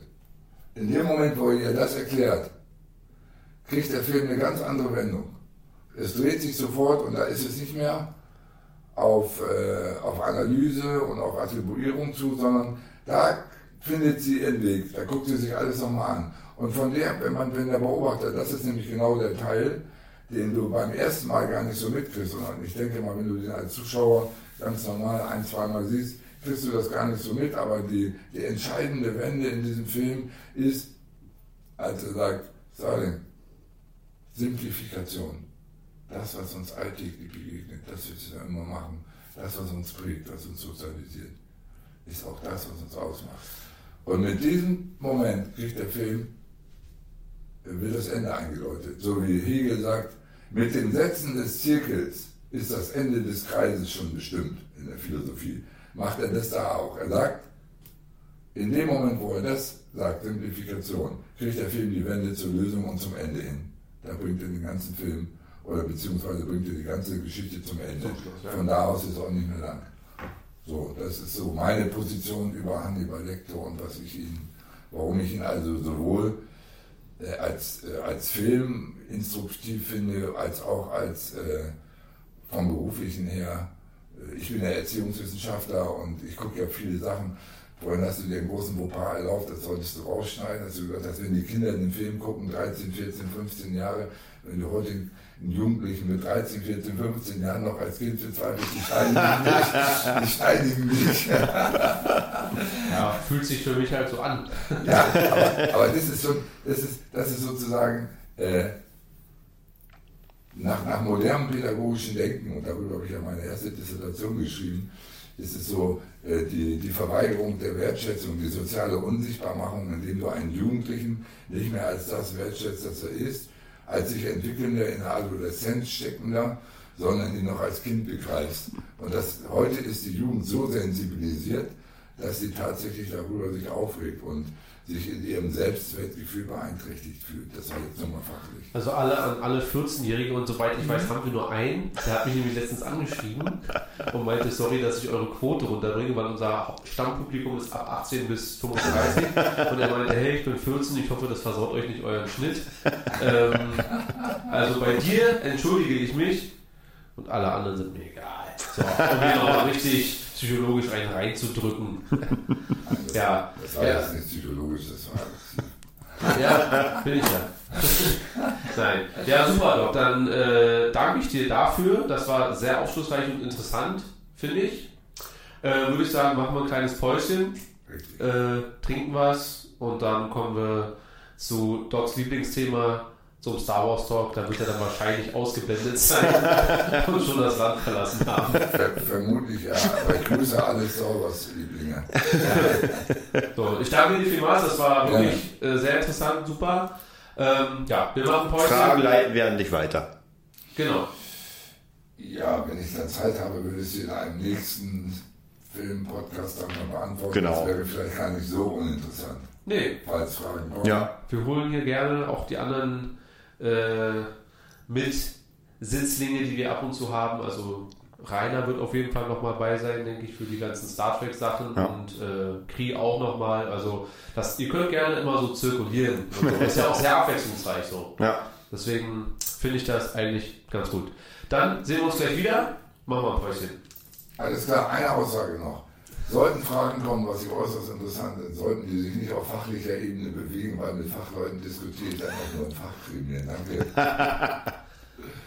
Genau. Der Doc. Das war der Doc. Krasser Typ. Äh, sehr, sehr, sehr aufschlussreich, sehr interessant. Äh, beim nächsten Mal gerne. Tatsächlich habe ich Bock und werde es machen, das Schweindilemma nochmal. Ich habe den so ewig her geguckt, deswegen mich hat es gewundert, dass du so viel wusstest, dass du den jetzt noch mal reinge... Nein, reicht doch. Ist doch auch einer meiner, die ich schon oft gesehen habe. Und auch wirklich, auch Echt, gerade? Schweigen der Lämmer ist schon ein Film, den ich nicht nur einmal gesehen habe. So. Also ich auch, aber es ist schon mindestens, wenn ich war ich 14 und danach nicht mehr. Und vor allem äh, auch die Serie, die ich an. Der, der Doc muss sich die mal reinziehen, Mhm. weil ich glaube, vor allem die Verbindung zwischen den Patienten und Hannibal ist schon sehr, sehr, sehr interessant. Und ich glaube, ah, ich weiß nicht, aber ich glaube schon, dass das sehr interessant ist. Wir und in dem Zusammenhang habe ich mir den dann doch nochmal die ganze Reihe reingezogen, so mit, mit, mit Hannibal und Schweingelämmer und so. So, wir kommen jetzt noch nicht zum Star Wars Talk, sondern wir quatschen jetzt erstmal ganz kurz über Picard Folge 4. Und davor würde ich noch gerne eine Sache haben, die haben wir in die News gar nicht mit reingenommen. Okay. Und zwar Birds of Prey. Hast du gesehen? Nein. Ich auch nicht. Aber haben wir letzte Woche schon kurz äh, angeschnitten, Aber dass ich habe gesehen, dass sie den Namen jetzt geändert haben. Ach so, ja, das war auch einer unserer News. Ja. Ja. Vor dem sie es selbst wussten. Nein, ich habe ich hab ja da immer, äh, warte, lass mich hier ganz kurz das Mikro auf die Gefahr hin. Ja, es sieht gut aus. Alles, es sieht alles im Lack noch? alles noch. Wir haben uns immer Audioprobleme. Ähm, also, ich muss hier mal kurz aufklären. Ich habe das aus sehr zuverlässiger Quelle gehabt, deswegen kam es auch sehr schnell raus. Wurde dafür auch dezent kritisiert. Was, wo willst das jetzt wissen? Sage ich euch nicht. Aber ist halt so. Der Filmname wird nicht geändert. Es geht nur um äh, den Kinovorverkauf, dass die Kinos jetzt die Möglichkeit haben, äh, den als, äh, wie, wie heißt die alte? Harley Quinn. Als Harley Quinn Birds of Prey, Ah. den umzunennen, dass die Leute schneller wissen, Das um welchen so Film es sich handelt. Aber der Film wird jetzt, wenn er dann irgendwann auf Blu-ray oder so erscheint, wird der Film nicht Harley Quinn heißen. Ah, okay. Ja, also es ist alles halb so schlimm und es dient tatsächlich nur den äh, Promo-Zwecken. Und wahrscheinlich überfalle ich dich da, aber gibt es da jetzt neue News? Ob da jetzt irgendwie sich nochmal richtig oder ist der nochmal. Nee, also er ist äh, überraschenderweise nur um, ich glaube, 46 Prozent äh, gefallen, was das Einspielergebnis angeht, was wirklich sehr im Rahmen ist. So. Okay. Was allerdings bei, was war das letzte Woche? Ah, 33 Mhm. Millionen sind das halt auch nur noch, äh, was sind das? 16 Millionen ein bisschen, 16,50. Das ist halt auch nicht so viel. Äh, ich konnte aber in Erfahrung bringen, dass der Film 300 Millionen schaffen muss, um auf Null zu kommen. Uh, das wird schwer. Und Ne? das dann doch schon noch ein bisschen, weil wir haben ja letzte Woche gesagt, Ja. äh, ja, der hat ja schon ein bisschen und vielleicht spricht er sich noch ein Mhm. bisschen rum und hier pipapo. Aber 300 Millionen, um auf Null zu kommen, würde Das ist natürlich noch 400 ein bisschen. Millionen bedeuten und das ist eine halbe Milliarde und das traue ich dem Film dann doch schon mal wieder. Na, das glaube ich auch nicht. Das glaube ich auch nicht. Ja, also ganz überfallen lassen mich dann doch nicht, aber ähm, wir, sind, wir sind weiter gespannt und ich wünsche es ja jedem Film. Ich habe nur jetzt gehört, irgendwie, die drehen ja gerade auch schon Suicide Squad 2 Ja. wo sie dann auch wieder jetzt, ich glaube, sie hat einfach die Schminke gleich dran behalten Gleich das nächste Set. und ist rüber. gleich rübergerannt zu, wie heißt er denn, wie heißt er denn, der auch, Forrest Gump wollte ich sagen, der auch ähm, hier die Guardians of the Galaxy gemacht hat. Gunn, James Gunn. Mhm. Der macht Suicide Squad 2. Und ähm, ja, bin ich gespannt. Und ich hoffe ja, dass die Filme einfach immer gut laufen. Also ich hoffe, dass er wenigstens 50 Millionen plus rausholt, weil da freut sich auch ein Studio. Ja, also bei auf jeden 50 Fall. Millionen plus hast du 50 Millionen plus. Würde ich mich jetzt nicht beschweren. Ja. So. Naja. Okay, dann lass uns über Picard reden. Ähm, ich habe gestern oder vorgestern mit einem Kumpel gequatscht, der Mhm. recht Star Trek begeistert ist, so also mit allem eigentlich immer recht fein ist. Mhm. Ja, also der so die mit äh, Lass mich das versuchen. Äh, mir hat ein äh, Abonnent geschrieben, dass das nicht Star Wars äh, Generations heißt, sondern er hat mir geschrieben, äh, das heißt Next Generation. Ah, Generations oder Next Generation? Bestimmt Next Generation. jetzt bin ich überfragt. Ja, Next Generation. Und dass das, Achtung, ich habe geübt, Romulaner heißt. Sehr gut. Romulaner. So. Und ich probiere ja wenigstens das so halbwegs ernst zu nehmen, wenn mir Leute schreiben. Und wenn wir darüber reden und du es mir 80 Mal sagst, dann denke ich mir, naja gut, wir reden nächste Woche, wird halt ein Running Gag. Aber wenn ich merke, dass das bestimmte Gruppen der Zuhörer und Zuschauerschaft nervt, dann kann ich mich ja wenigstens versuchen, etwas vorzubereiten. Ähm, und dieser äh, Freund von mir kann, findet äh, alle Star Trek Sachen eigentlich recht gut, bis sehr gut. Vor allem feiert er richtig Star Trek Discovery und kann mit Picard so gar nichts anfangen. Und das hat mich mega schockiert, weil ich dachte, hä? Aber es ist sehr interessant, ein Schüler von mir, der auch am Anfang mit Picard so, hm, naja, ist okay. Ja, und dann hat er so zweite, dritte und letzte Folge, jetzt gerade die fünfte war es, glaube ich. Vierte. Vierte, hat er mir geschrieben, Hammerfolge. Also jetzt ist er drin. Aber da merkt man, wie unterschiedlich das ist. Wie gesagt, bei mir zum Beispiel, ich kann halt mit Discovery nichts anfangen. Ja. Und mit den ganzen anderen Generation, Next Generation fand ich geil. Voyager fand ich auch ganz geil, aber Deep Space Nine fand ich nicht geil, ja, außer als das Dominion nachher kam. Ja, genau. die haben mich auch genervt.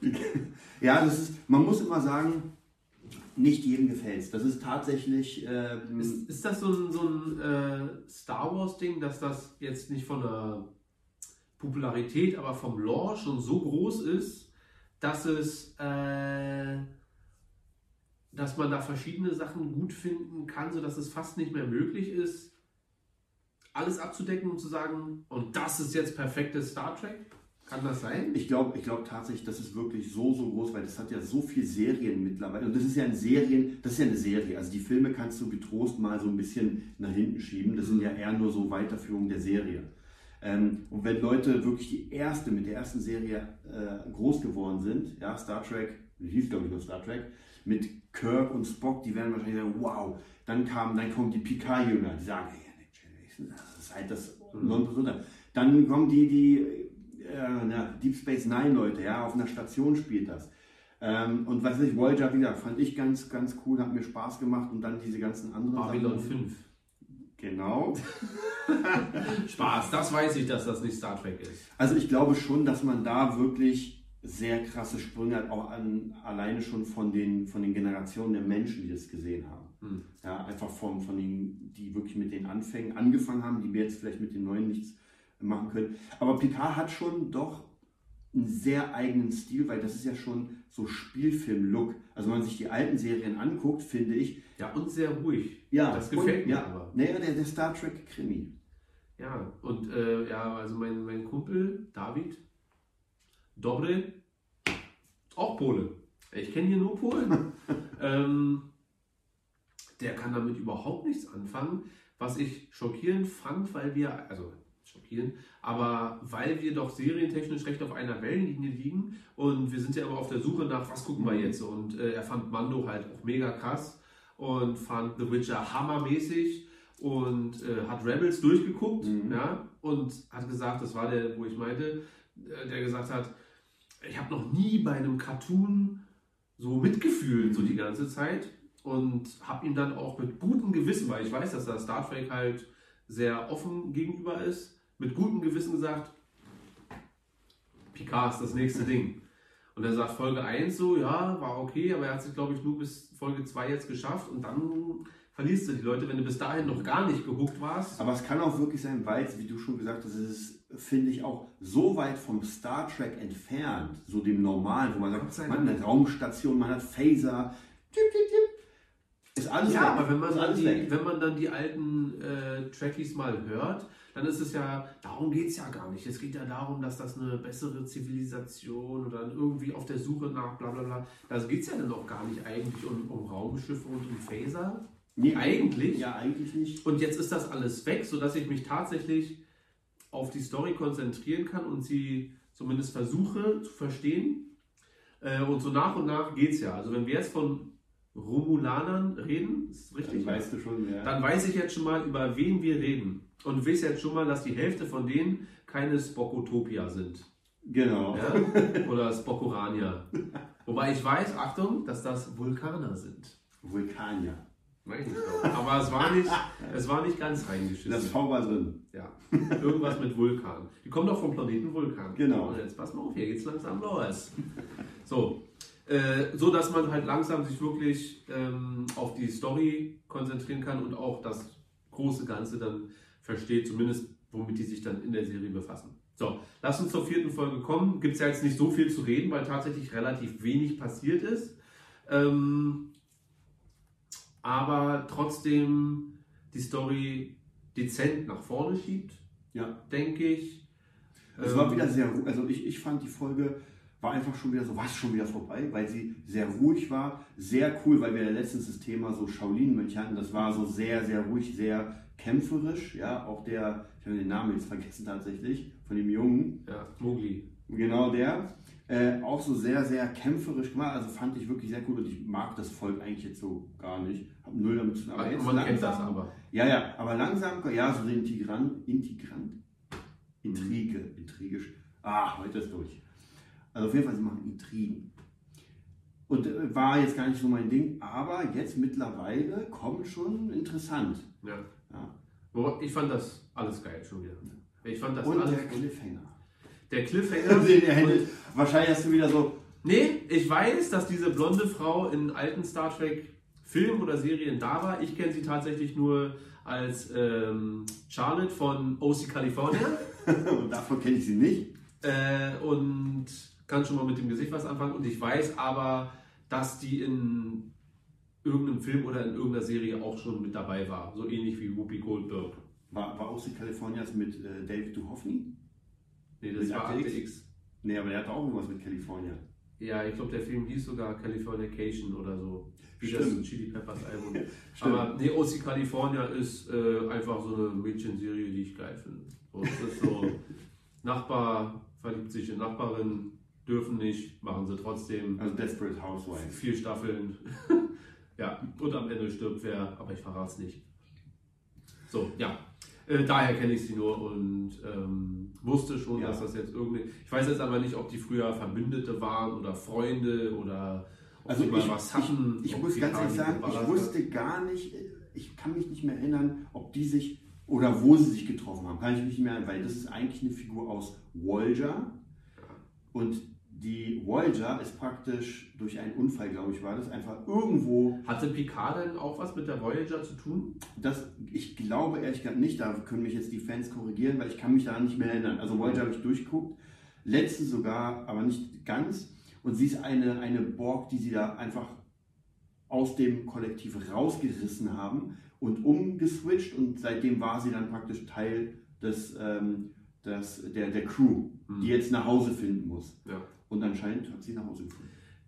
die sammeln ja gerade. Ne? Ja, also die ja, Crew ja. wächst ja. Also ich finde es geil, dass da jetzt so ein. Tatsächlich, weil wir es hatten, weil du es auch gerade meintest, dass sie da jetzt so einen Samurai-artigen Mhm. Fighter, weil man denkt sich ja, okay, wenn jetzt wirklich was passiert, wer, wer, wer macht da jetzt was? So, der, der mürrische Captain oder der Alte oder äh, die Blonde, dessen Funktion, deren Funktion ich jetzt noch nicht ganz verstanden habe, aber Oder das Medizinprogramm. oder das, ja. ähm, und jetzt zu wissen, dass da einer ist, der, wenn es drauf ankommt, ja auch ein krasser Typ ist. Also, Mhm. und das sind dann so Momente, weißt du? Er sagt, ich bitte euch, wählt das Leben. Ja. Zack. Und das sind dann so Momente, ganz kurz, knapp, geil, gefällt mir. Ähm, und ja, die sind ja jetzt irgendwie auf Crew-Sammlung. Meinst du, das wird noch voller? Meinst du, die haben am Ende, weil gefühlt sind Mhm. auf der Enterprise zumindest früher immer 80.000 Personen gewesen, die einfach immer da sind. Ja. Und deswegen hatte ich wahrscheinlich auch null Verbindung zu gar keinem. Weil ich weiß nicht, was äh, Uhure da zu tun hat und was äh, Pickoff äh, da zu sagen hat und so. Checkov, Checkov ist Genau. richtig. Checkov und das war's dann auch. Also ich glaube, da wird, ich, ich glaube tatsächlich, das könnte sowas werden, dass aus vielen Generationen das Ganze, weil Seven of Nine hat schon gar nichts mehr in dem Sinne mit Generations of Picard zu tun, Hm. Sondern hatte ja, war ja in ihrer eigenen Serie und ist jetzt praktisch mit Picard dabei. Ja, dann, wir wissen ja, wahrscheinlich Whoopi Goldberg wird irgendwann nochmal kommen. Ich glaube, die hat. Staffel, ja genau, zweite Staffel. Ja. Also kommt da auch noch jemand. Ich denke schon, ich bin gespannt, wer noch von irgendwie möglicherweise anderen Star Aber das ist doch dann geil, also für jemanden wie mich, dann hätte ich ja fast Anreiz, mir von allem mal so ein bisschen was Ja. anzugucken und hätte dann zumindest irgendeine Um zu Connection. gucken, wer und sowas ist, brauche ich ja halt, weißt du? Ich kann Ja. mir das halt sehr schwer einfach so angucken.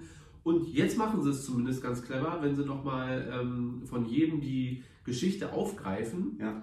äh, sehe ich am Ende vielleicht, das ist ja keine Enterprise, ne? hat das Schiff einen Namen? Die haben einfach irgendein Schiff. Ja, ja, es wird schon einen Namen haben, aber Ja. Nennen wir sie die Movitopia.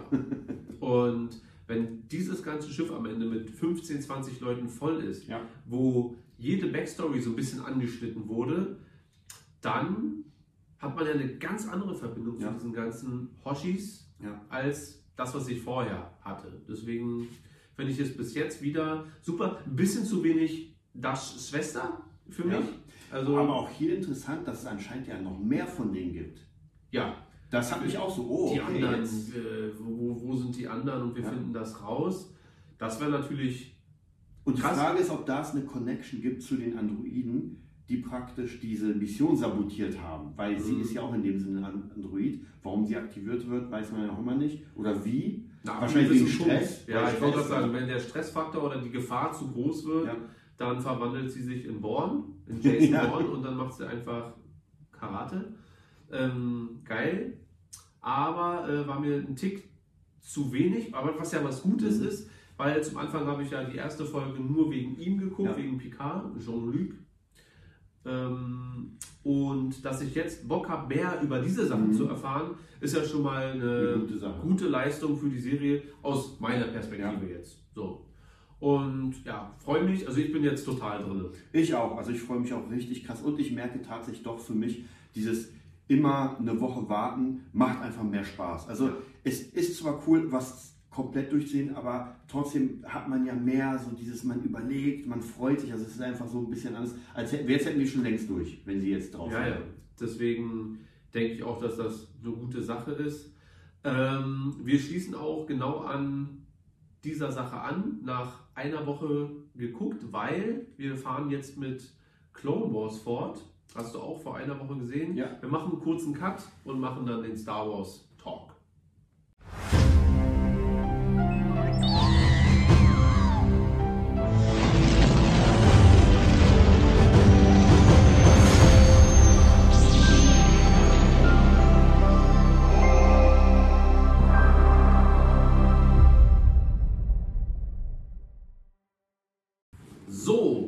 Weiter geht's. Ähm, ich hatte eine ganz komische Erfahrung letztens. Ich habe Episode 7 geguckt nach, nach langer Zeit. Nachdem Episode 9 jetzt rauskam, habe ich relativ wenig Star Wars geguckt, was sehr, sehr ungewöhnlich ist. Was ich mir nicht erklären kann, aber ich erzwinge ja auch nichts. Also ich gucke ja nicht Star Wars jeden Tag, einfach nur, damit ich sagen kann, ich gucke jeden Tag Star Wars, sondern einfach, wenn ich es brauche, dann gucke ich es und wenn nicht, dann nicht. Und nach Episode 9 hat sich bei mir tatsächlich ein bisschen gelegt, sodass ich erstmal alles sacken lassen musste, glaube ich. Und hatte jetzt, ich weiß gar nicht, vorgestern oder so, das große Bedürfnis, mal wieder Episode 7 zu gucken. Ja? Und hatte da ein Erlebnis, äh, was ich bisher noch gar nicht hatte bei Episode 7.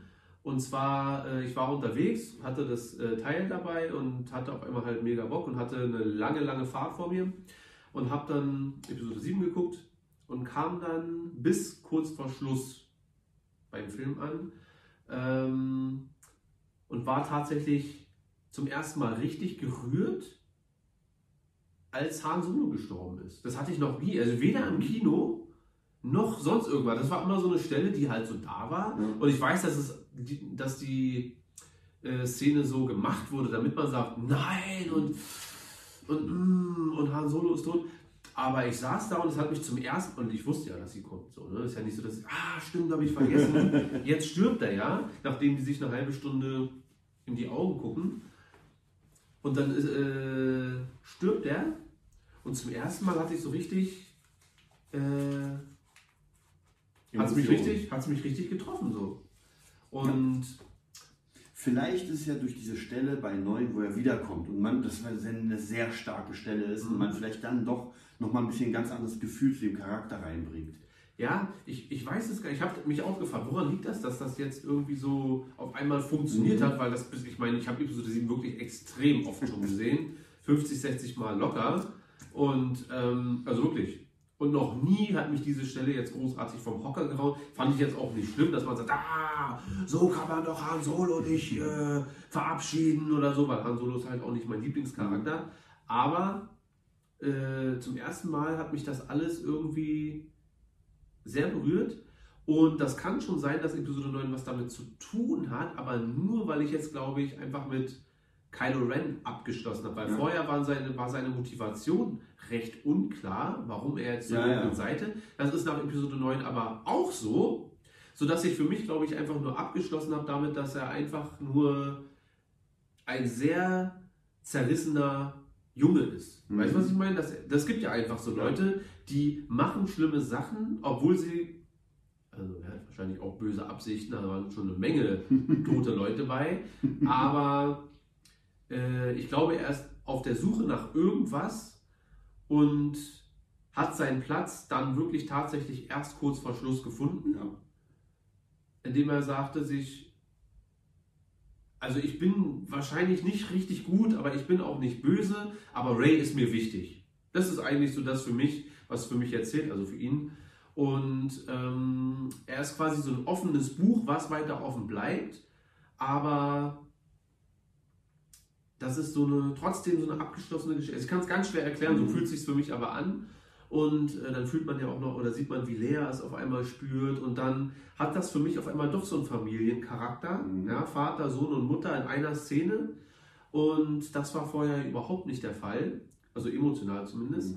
Und da war ich doch positiv überrascht und hatte direkt Bock, Episode 8 zu gucken. Habe ich jetzt noch nicht geschafft. Nein, habe ich noch nicht geschafft.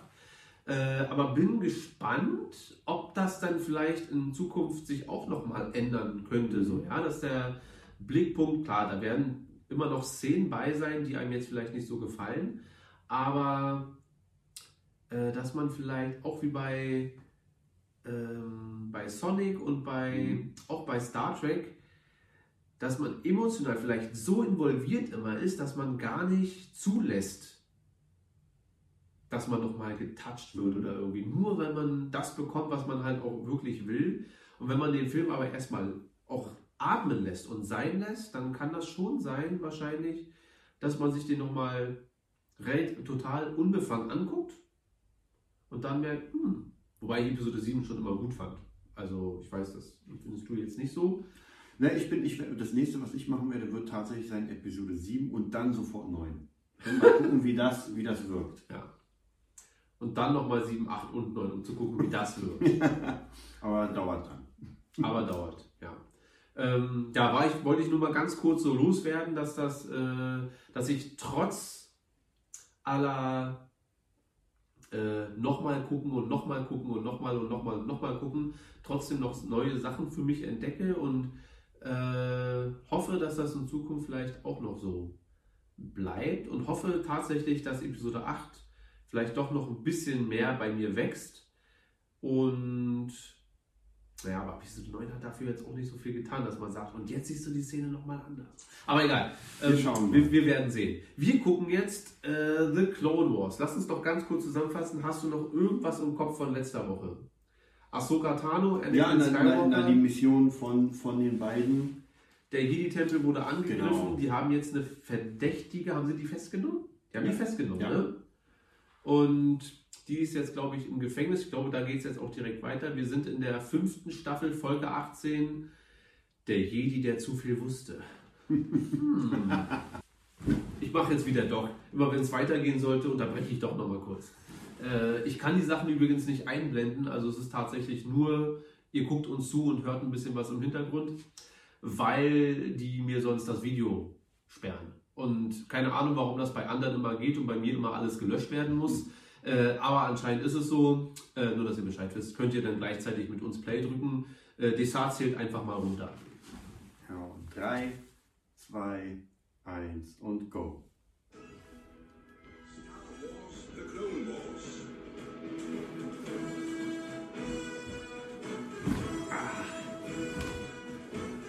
Mut beginnt mit Selbstvertrauen. Ja klar. Wieder der kluge Spruch, ja. Terror im Tempel. Der Jedi-Tempel ist nach einem hinterhältigen terroristischen Angriff in Aufruhr. Anakin Skywalker und Ahsoka Tano machen sich auf, um herauszufinden, wer wirklich hinter dieser Katastrophe steckt. Ihre Ermittlungen führen sie schließlich zu der wahren Täterin, Leda Termont. Nun kümmern sich die Jedi darum, dass wieder Normalität im Tempel einkehrt. Doch zunächst muss Meister Yoda eine Grabrede für die gefallenen Jedi-Krieger halten. Eins mit der Macht. Sie sind. Und wir uns daran erinnern sollten, dass eines Tages dahin scheiden wir auch werden. Erleuchtete Wesen wir sind, doch vergänglich die Hüllen unserer Kraft. Verschwinden die eigentlich nicht? Irgendwann wir alle hier sein werden, zu gegebener Zeit. Um einen Moment der Stille, ich bitte, um zu erinnern uns, damit weiterleben wir können. Hast du einen von ihnen Also ich finde gut, dass hier Somara. Haben kurz zusammen angeschnitten wird, dass es Opfer während des Kriegs gibt und so weiter.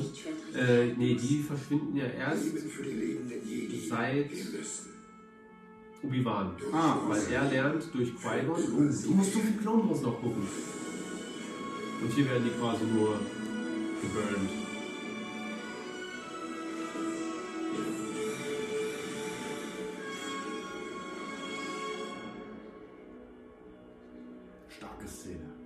Findest du gut? Ja, dass man auch ein bisschen, bisschen die, das, das Dunkle Was wird jetzt mit Leder geschehen? Sie wurde verlegt. Was Ein verlegt? Wohin? Aus welchem Grund wurde sie denn verlegt? Das republikanische Militär hat sie in Gewahrsam genommen. Aber wieso? Oh, gut Es gemacht. ist doch eine Sache der Jedi, oder nicht? Es wurden Klone getötet, was diesen Angriff zu einer Militärangelegenheit macht. Ein Angriff auf die Jedi ist ein Angriff auf den Senat. Admiral Tarkin hat recht. Leda ist kein Jedi. Wir können nicht Richter spielen und über einen Bürger der Republik richten. Wenn Leda schuldig ist, dann ist sie schuldig. Und sie sollte verurteilt werden. Beruhige dich, Ahsoka. Denk dran. Rache ist nicht die Art der Jedi. Es liegt doch auf der Hand, richtig. es Aber- wird sich nie was ändern. Der Kanzler ist der Ansicht, dass die Jedi von den militärischen Angelegenheiten ferngehalten werden sollen. Ihr selbst habt gesagt, dass ihr Friedenshüter seid. Keine Soldaten. Ich hoffe, Kanzler Palpatine weiß, was er da tut. Ich versichere euch, er tut selten etwas, ohne eine Absicht dahinter zu haben.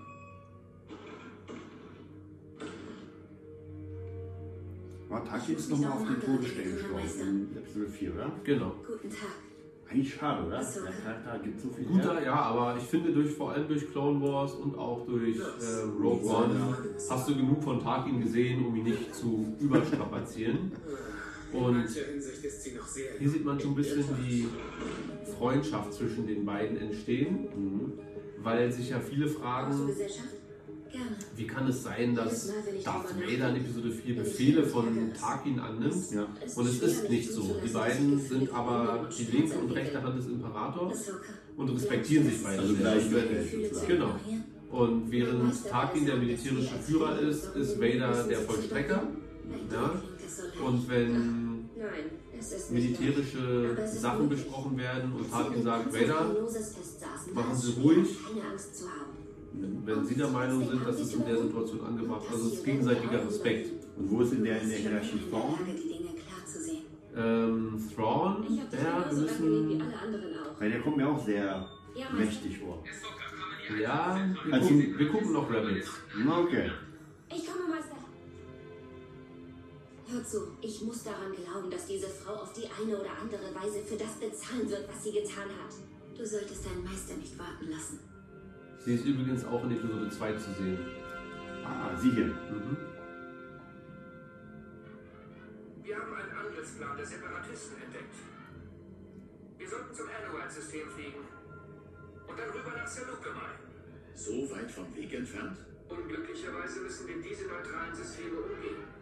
Entschuldigung, Master Jedi. Ja, Admiral. Kommando Tano, die gefangene Leda Tormont bittet euch zu ihr zu kommen. Die Gefangene von dem Bombenattentat. Wieso fragt sie nach Ahsoka? Da bin ich mir nicht ganz sicher, aber Kommando Tano ist die einzige Person, mit der die Gefangene sprechen will. Ich werde euch alles, was ich herausfinde, berichten. Ich mag auch, dass nochmal klargestellt wird, dass die Jedi zwar für Recht und Ordnung so, sorgen sollen, aber keine Vollstrecker im rechtlichen Sinne sind, sondern dass immer noch der Senat entscheidet, was mit Beschuldigten und Gefangenen passieren soll.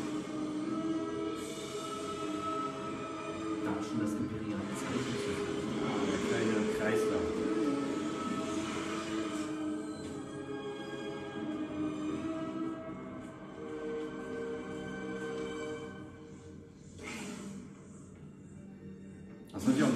Szene, wo der, wo Palpatine das, oder der Imperator in dem Sinne das erste galaktische Imperium Ja. ausruft. Sehr episch. Ja, und alle schreien und So geht die Demokratie zugrunde. ja. Mit donnerndem Applaus. Okay, ich kenne sie.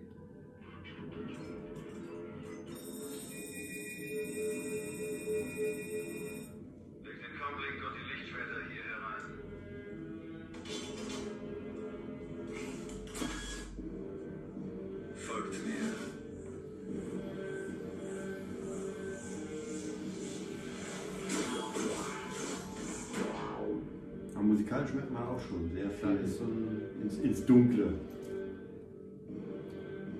Aber optisch und atmosphärisch muss ich das immer wieder sagen, dass ich finde, dass das mit der Kinderserie nichts zu tun hat. Es, es sieht zwar so aus, aber Ja. es ist irgendwie, Mir wurde gesagt, dass ich mich an euch wenden soll, falls ich Hilfe brauche. also auch die Dialoge sind, Ja, ja, es macht nicht den Einstein, der so immer so, oh, der zehn hey, hier ist nur Spaß und Ja. Action.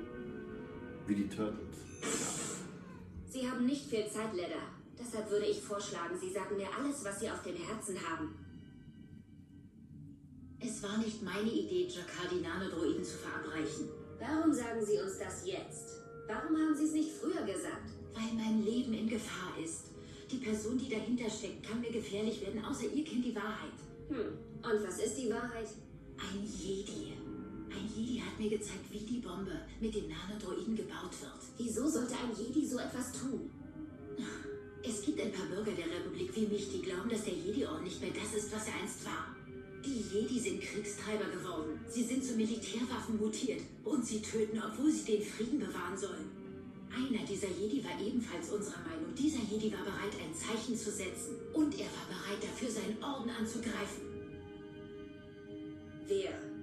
Ich sage es nur, wenn ihr mich beschützt. Mir ist jetzt klar, dass ich in eine Falle getappt bin. Ledda, Sie müssen mir sagen, wer hinter dieser Sache steckt. Es ist... Ledda!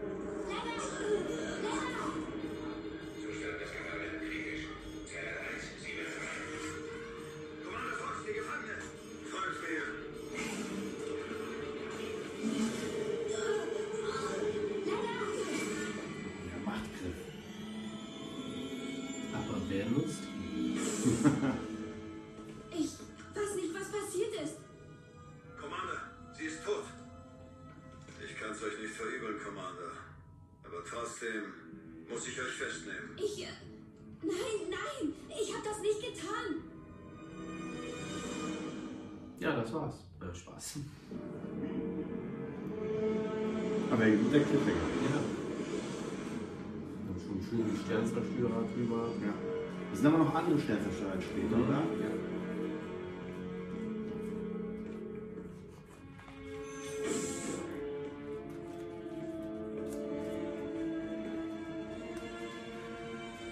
Viele Fans, die sich beschwert haben, dass Episode 2 auf einmal Sternzerstörer in der Atmosphäre Tarkin. schweben können, aber es gibt wahrscheinlich, äh, sie in gehört haben, verschiedene Klassen. Und die richtig großen, das sind auch nicht die, die dann da noch. Ihr müsst mir nichts mehr erzählen, Commander Tano. Muss ich nicht? Nein, in jedem Raum sind Kameras. Merkwürdigerweise funktioniert der Ton bei der hier nicht. Vor dem sie Angst hatte, wart anscheinend ihr. Ich habe diese Frau nicht umgebracht. Ihr wart die Einzige in der Zelle. Ich weiß, wie beunruhigt ihr wart, als sie vom Militär in Gewahrsam genommen wurde. Das beweist gar nichts. Da bin ich anderer Ansicht. Es war jemand anderes, Admiral. Jemand, den ich nicht sehen konnte. Ihr könnt euch sicher vorstellen, dass es schwerfällt, das zu glauben. Das hier ist eine gut gesicherte Einrichtung. Hier kann nicht einfach jeder so hereinspazieren. Und wenn jemand anderes hier war, wieso habt ihr ihn dann nicht gespürt?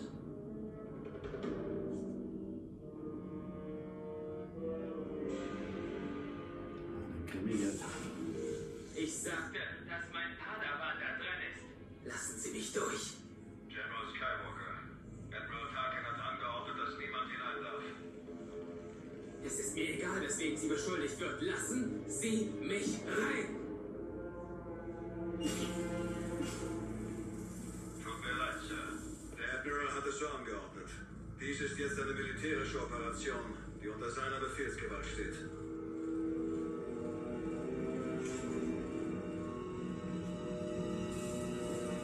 Normalerweise eine normale Cartoon-Serie würde Anakin rastet aus und bla, aber hier sieht man einfach nur so dieses, ja, dass er das hat, dieses Finstere und trotzdem aber noch weiß, was richtig und was falsch ist und dass er aber auch nicht der Jedi ist, der jetzt hier der gechillteste ist. Eine Schlüsselkarte? Meister, ich wusste, dass ihr mich nicht im Stich lasst.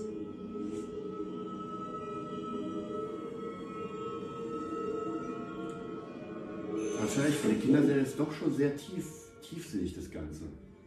Ich frag mich, was ihr geplant habt. Also jetzt auch nicht so, dass man es nicht versteht, aber Ja. es ist sehr ruhig. Also bis jetzt noch nicht eine Action-Szene Ja, gehabt, ja, ich wollte gerade sagen, es ist tatsächlich nicht so Oh viel. nein, das sieht nicht gut aus. sondern Story halt dahinter. Ja. Wobei ich auch sagen muss, es gibt auch andere Clone Wars Folgen, wo es direkt Ja, losgeht ja. und da, da, da, da, da. Nee, nicht nur die. Wo es wirklich direkt von ersten Minute 1 bis zur letzten Minute nur Action ist. Wieso helft ihr mir?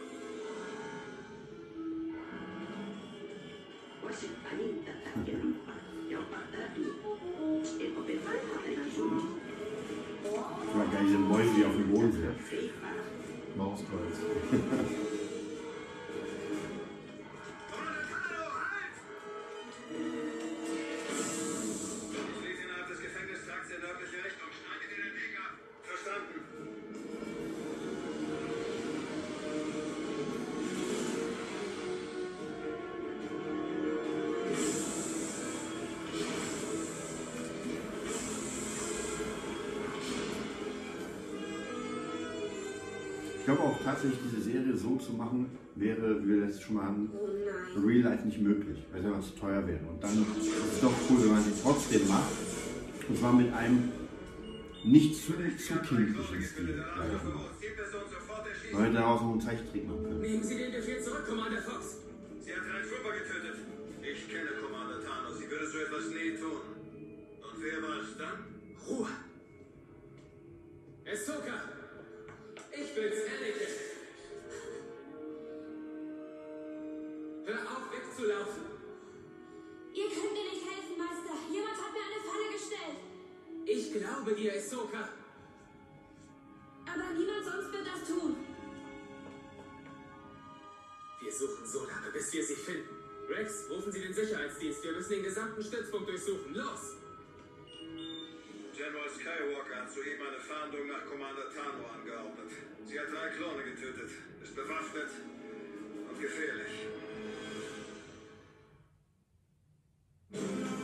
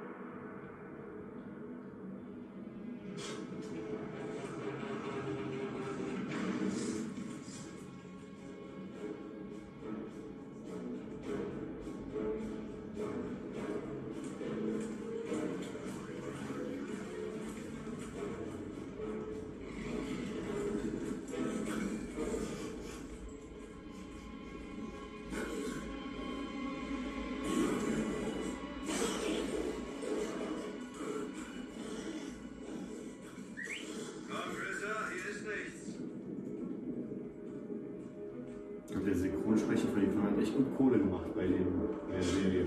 Ja, der ist ziemlich. Ja, Keller kriegt ja wahrscheinlich einmal Geld. Ist ja ein Klon. Einmal für alles. Ja. Ja. Ich bin tatsächlich mal gespannt, das hat man ja noch nicht gesehen, wie die mit den zwei Schwertern. Das Spiel. Ich bin ja so ein Zweischwert-Fan. Wir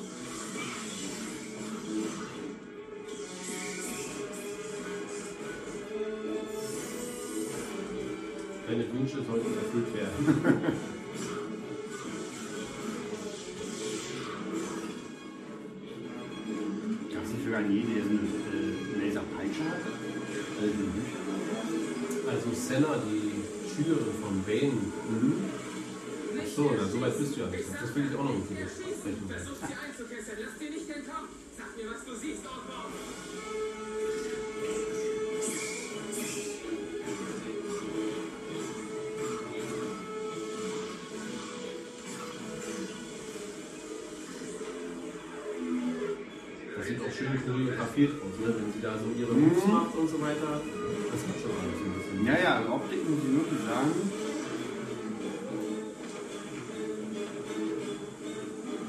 Das fühlt sich so an, als wenn man da wirklich auch drauf geachtet hat, dass das alles so ja, in sich stimmig ist und Also plus dann noch diesen Hauch Coolness. Also weil das ist ja Star Wars auch, weißt du? Es ist ja nicht nur, ja, alles Sinn oder so, sondern das hat trotzdem. Ja, man merkt, da hat sich jemand beschäftigt, wie, wie man mit zwei Klingen kämpfen würde oder wie man Genau, damit. ja, ja.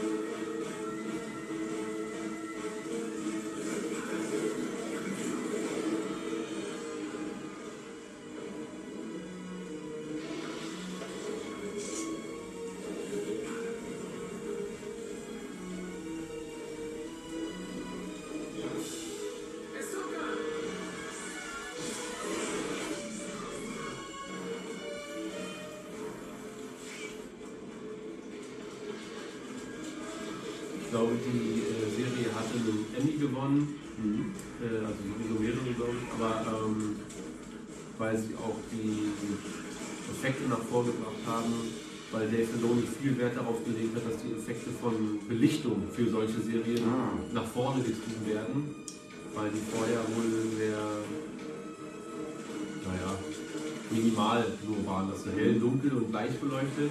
Das macht schon echt viel aus, dass es einfach realistisch aussieht, auch mit der Stimmung. Also die ja, ja, Stimmung, genau, bei so. Sachen jetzt zum Beispiel. Ja. So diese ganz kurzen. die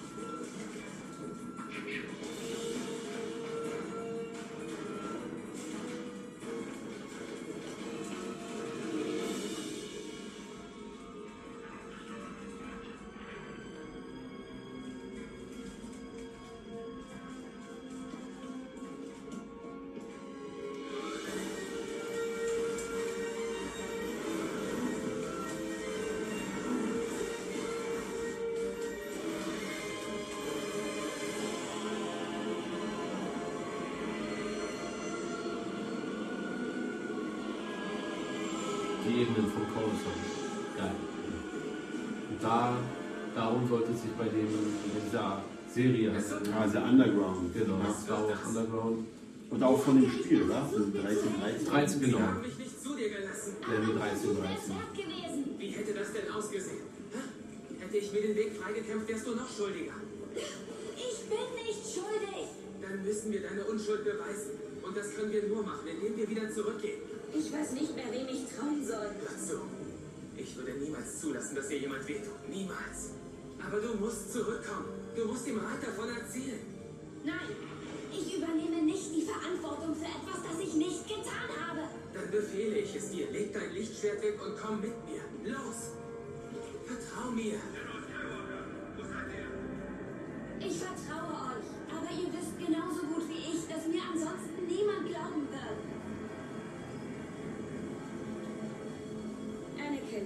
Diesmal müsst ihr mir vertrauen. Ahsoka, ich vertraue dir doch. Das weiß ich, Meister. Wünscht mir Glück.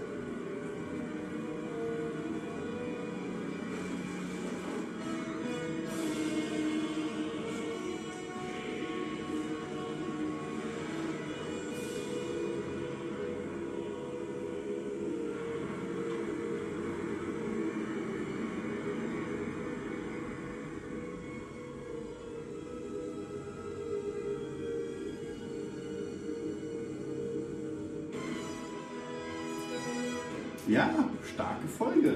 Also, Achso, wir sind da hat Dave Filoni was für mich gezaubert. Und also das ist nur, dass ihr es wisst, heute zum zwölften Mal schon abgefallen. Alles noch an? Ja. Alles noch an. Äh, und jetzt geht es ja erst los so. Also es sind jetzt, glaube ich, noch zwei Folgen. Zwei oder drei. Und also es ist jetzt schon losgegangen, aber jetzt bist du ja drin. Jetzt hast du ja, verstanden, okay, hm, Ahsoka ist auf der Flucht und äh, darum soll es jetzt auch die nächsten paar letzten Folgen gehen. Und das ist tatsächlich, der, also der Grund, warum wir diese Folgen gucken, ist, weil meiner Meinung nach wird ziemlich schnell klar, welche Verbindung Anakin und Ahsoka sowieso zueinander haben. Mhm. Da müssen wir jetzt nicht vier Staffeln durchgucken, ja. damit wir es bis zur siebten vernünftig schaffen. Und weil das wird für mich eigentlich nach der ersten oder spätestens nach der zweiten Folge klar, dass die eigentlich eine sehr enge Verbindung Ja. haben, dass das nicht nur so ein Schüler-Meister-Ding, sondern tatsächlich so ein Obi-Wan-Anakin-Ding. so Ja, ich wollte ja, hatte ich auch gerade so im Kopf, dass man merkt schon, dass es wirklich mehr als nur dieses normale Genau, Schüler und ähm, dass das halt, das ist eine essentielle Entwicklung, die die beiden da jetzt haben, die sich auf deren komplette Zukunft auswirken sollen. Das ist sehr interessant und auch sehr stark gemacht. Also alles, was mit Ahsoka und Anakin ab jetzt passiert, ist einfach ganz großes Kino. So. Aber das heißt, es sind noch zwei Folgen für diese Zwei oder drei, und kommt dann noch danach oder kommt dann die siebte Staffel? Äh, wir sehen diese letzten Folgen. Dann passiert erstmal, soweit wir bis jetzt wissen, lassen wir mal die siebte Staffel weg, äh, passiert erstmal gar nichts. Mhm. Und sehen Ahsoka dann erst in Rebels wieder. Mhm. Ja, und ich spoiler jetzt schon mal ein bisschen vor, weil wir werden uns auch nicht komplett Rebels angucken, weil das auch zu lange dauert. Ist es von der Optik genauso? Die gleiche Äh, es ist auch von Dave Filoni gemacht.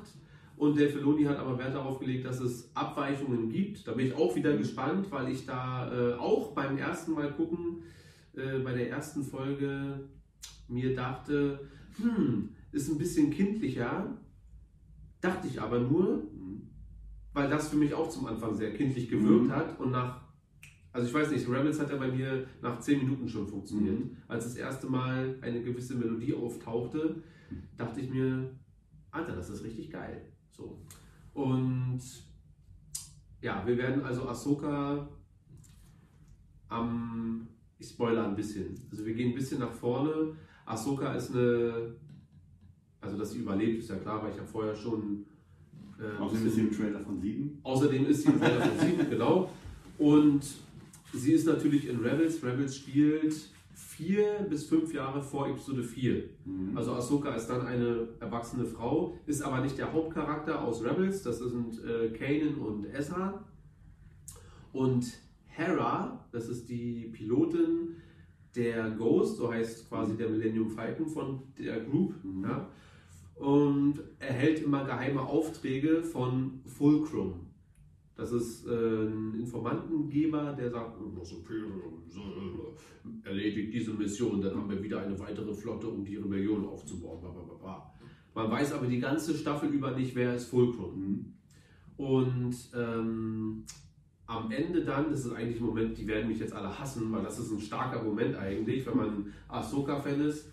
Ähm, dann in der, somit einer der letzten Szenen der ersten Staffel im Finale kommt Ahsoka dann die Treppe runter und man sagt, ah, Ahsoka ist jetzt erwachsen. Und Ahsoka ist halt Fulcrum und die heim, heimliche Informantin. Und somit ist sie dann erstmal Teil der Rebellion, aber kein Jedi. Naja, soweit will ich nicht vorweggreifen. Nee, da bin ich Weil- aber weil gespannt. bis dahin, bis dahin ist ja die Order 66 Ja. schon passiert und äh, mein Gefühl sagt mir ja, oder auch was die Trailer eventuell leicht implizieren, dass, das, dass die Order 66 tatsächlich auch in Staffel 7 zu sehen sein wird. Nur aus anderer Perspektive. Mhm. Ja, also aus Perspektive der Jedi, nicht so aus Ausführungsoptik, sondern als Gejagte. Aber da bin ich mal gespannt, weil die Order äh, kommt einem im Film natürlich so vor, schnipp und alle tot. Aber es Es sind ja sind, doch ein paar naja, es sind ja, ne? es sind ja sehr, also erstmal gibt es ja gar nicht so viele Jedi, wie alle denken, Mhm. sondern wir reden ja von tatsächlich nur Zehntausenden von Jedi und das auf die ganze Galaxis verstreut, ist ja tatsächlich nicht so viel. Dann nimmt man schon mal die ganzen Kinder weg, die ja tatsächlich alle gekillt werden. Ähm, plus, das ist aber auch schwierig, ohne zu viel zu spoilern äh, und aber schon ein paar Sachen zu verraten, die wir uns in Rebels nicht angucken werden, aus Zeitgründen. Und ich überlege jetzt auch, wie man das chronologisch am besten macht, ob wir alles vorher gucken und dann die siebte Staffel oder die siebte Staffel und dann im Anschluss die Rebels folgen, um chronologisch vorzugehen. Die siebte Staffel kommt ja auf einmal raus, oder? Also komplett. Ja, soweit ich weiß. Ich will's, aber ich glaube schon, weil es äh, auf Disney Plus kommt und dann wird das einfach rausgehauen, glaube ich. So. Du meinst, dann kann man sich die siebte halt ganz schnell auf einmal so Und dann kann man durchboxen. gucken, was man dann. Ja, müssen wir mal gucken. Auf jeden Fall ähm, erstmal zweiter Eindruck. War echt sehr gut. Also gefällt mir sehr gut. Ich bin mega gespannt nächste Woche auf die Folge. Ja, bin ich auch. Also ich freue mich tatsächlich, es ist mein allerliebster Clone Wars Arc, das, weil es wirklich eine schöne, abgerundete Story ist, plus emotionalen Punch Ja. dann gegen Ende. Und Story, Emotion, Musik, Animation und Action in perfekter Balance, finde ich. Ja. Ja, Yin und Yang, das gehört alles zusammen. Ähm, ja, kann ich nur empfehlen, also auch für alle, die es noch nicht gesehen haben. Ähm, vor allem diese vier, fünf Episoden, ich gucke gleich nochmal, wie viele es jetzt wirklich sind, damit ich hier nicht immer so rumeier, kann ich wirklich nur empfehlen, weil auch unabhängig von Star Wars ist das einfach ein guter kleiner Ja. Film dann, wenn man es, Ja. du kannst es dir wirklich Stück für Stück äh, alles an einem Stück angucken und es wirkt einfach wie so ein, wie ein animierter Film dann. Ja. So. ja, dann äh, wurde mir vorgeschlagen von, ein, na, von einem unserer Abonnenten, dass wir doch mal ausführlich über Buchreihen äh, sprechen sollten. Und äh, das machen wir natürlich jetzt erstmal nicht und auch jetzt nicht in der nächsten Folge oder so. Aber es läge ja nahe, aufgrund der Geschichte dieses Kanals, dass wir mal ausführlich über die Bane-Reihe sprechen äh, wo du ja dann angehalten bist, entweder die Bücher zu lesen oder dir das äh, Hörbuch zu Ende anzuhören. Äh, und wer mich persönlich kennt, kann das ja. Ja, tatsächlich, tatsächlich werde ich das machen. Ich muss mal wieder reinkommen. Ich habe es letztens wieder auf dem Handy gesehen. Ich habe letztens auch meine, meine Bücher gefunden wieder. ja. Ähm, aber Also du hast das erste Buch ja komplett durchgehört, ne? Ja, und jetzt war ich irgendwo beim zweiten, muss mal gucken. Ja, da musst du nochmal ansetzen. Also das erste endet damit, dass Rain oder Bane Rain findet Genau. und er sie als seine Schülerin annimmt. Und das zweite beginnt genau ab diesem Moment. So, und Genau, aber dann können wir ja zumindest in den nächsten Folgen vielleicht schon mal das erste Buch so ein bisschen rein. also das Ding ist bei diesen drei Büchern, ich glaube, dadurch, dass ich mich so lange damit beschäftigt habe, fühlt es sich fast so an, als hätte ich die geschrieben. ja? Also ich weiß nicht, wie fest du da bist, wie viel du noch weißt. Ähm, ich könnte dir wahrscheinlich sogar Kapitel noch, wenn du mir eine einzige Zeile vorliest, könnte ich wahrscheinlich sogar noch sagen, Kapitel 9. ich glaube so, so sehr nicht, aber wir können ja trotzdem so ein paar Szenen äh, besprechen, die einfach wichtig waren. Wo, wo ich auch für mich gemerkt habe, oh, hier passiert was, das Ja. ist stark. Das, da hat man eine Bindung dazu. Ja. Es ging mir beim ersten Buch tatsächlich von vorne bis hinten so. Deswegen konnte ich nicht aufhören zu lesen. Äh, Das hatte ich ja bis dato auch noch nicht so krass. Ist ja tatsächlich bei mir das erste Buch, als ich mir das geholt habe, war ja eher Zufall, weil es einfach gut aussah. Da hatte ich, ich weiß noch, am nächsten Tag hatte ich eine Klausur und ich habe einfach durchgelesen. Ich Ja. konnte nicht aufhören Ja. und dann musste ich zum Arzt. es ging nicht. Ich war einfach todmüde danach. Ja. Und dann habe ich die letzte Seite, Alter, krass.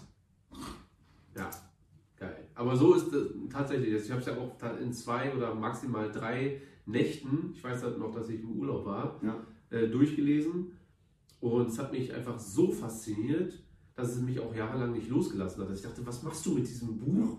Und okay, jetzt kommt der zweite und dann irgendwann der dritte und so weiter. Und dann, naja, fing es ja dann irgendwann an mit dem Vorlesen. Aber es ist Ähm, eine gute Fläche, was man zu Büchereien machen könnte, ist, dass man vielleicht sich mal Filme anschaut, die zu Büchereien gemacht worden Buchadaptionen. sind. Ja, genau, genau. Dass man da ein bisschen guckt. Äh, wir haben ja extrem viele Herr der Tribut von Panem, Harry Potter, gibt es ja tausende, Ja. wo man sich so ein bisschen mehr beäugen kann und dann mal gucken, okay, was ist da passiert? Ja. Und wie abweichend sind Genau, die Bücher genau. von den Filmen oder andersrum? Ähm, ja, würde ich auch sagen. Ich fand das eine sehr gute Folge. Ja. Äh, wir danken euch fürs Zuhören und fürs Zuschauen. Äh, wo können die Leute dich finden, Desart, wenn sie denn Bock haben? Bei YouTube Desart Fat Channel, bei Instagram Desart Sick, bei Facebook Desart und bei TikTok Desart Sick. Ja, ich bin jetzt auch nicht bei TikTok.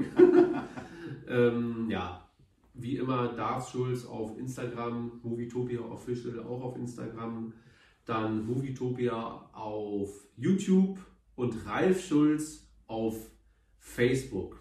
Sehr gut. Ja, das hat, hat recht, recht gut geklappt jetzt gerade. Ja, dann danke ich euch äh, fürs Zuhören und Zuschauen. Hat Spaß gemacht. Nächste Woche gucken wir dann die nächste Folge Clone Wars und besprechen dann äh, nochmal ein paar News, weil ich glaube, das Projekt Luminous ist dann schon offiziell bekannt Ja. gegeben. Bin mir nicht ganz, ganz sicher, aber ich glaube schon. Plus in fünf Tagen kommt ja schon die siebte Staffel raus. Bei uns nicht. Aber ich werde mir tatsächlich äh, nichts vorher reinziehen auf irgendwelchen Möglichkeiten, die einem da vielleicht Mhm. über den Weg laufen, sondern ich möchte schon, dass wir das jetzt zusammen alles hier durchziehen und dann zusammen auch entweder von Woche zu Woche eine Folge bequatschen Das ist oder vielleicht alles sogar eine gute Idee, vielleicht die, so das zu gucken dann. Wie jetzt Ja. sagt. Ähm, kommt dann auch auf die Folgenanzahl an, wenn das jetzt 16 Folgen sein sollen. Ja, das glaube ich nicht, ich glaube, es sind neun Folgen. Mhm. Äh, dann geht das. Dann gucken wir vielleicht zwei am Stück. Ja. Geht ja auch, ich meine, wir sind, was sind wir zeitlich? Auch schon wieder bei einer Stunde. Leute, wir machen Schluss. Jungs, Mädels, äh, ja, um meinen Puttisch mal hier zu verkaufen. Macht's gut. Schönen Tag noch.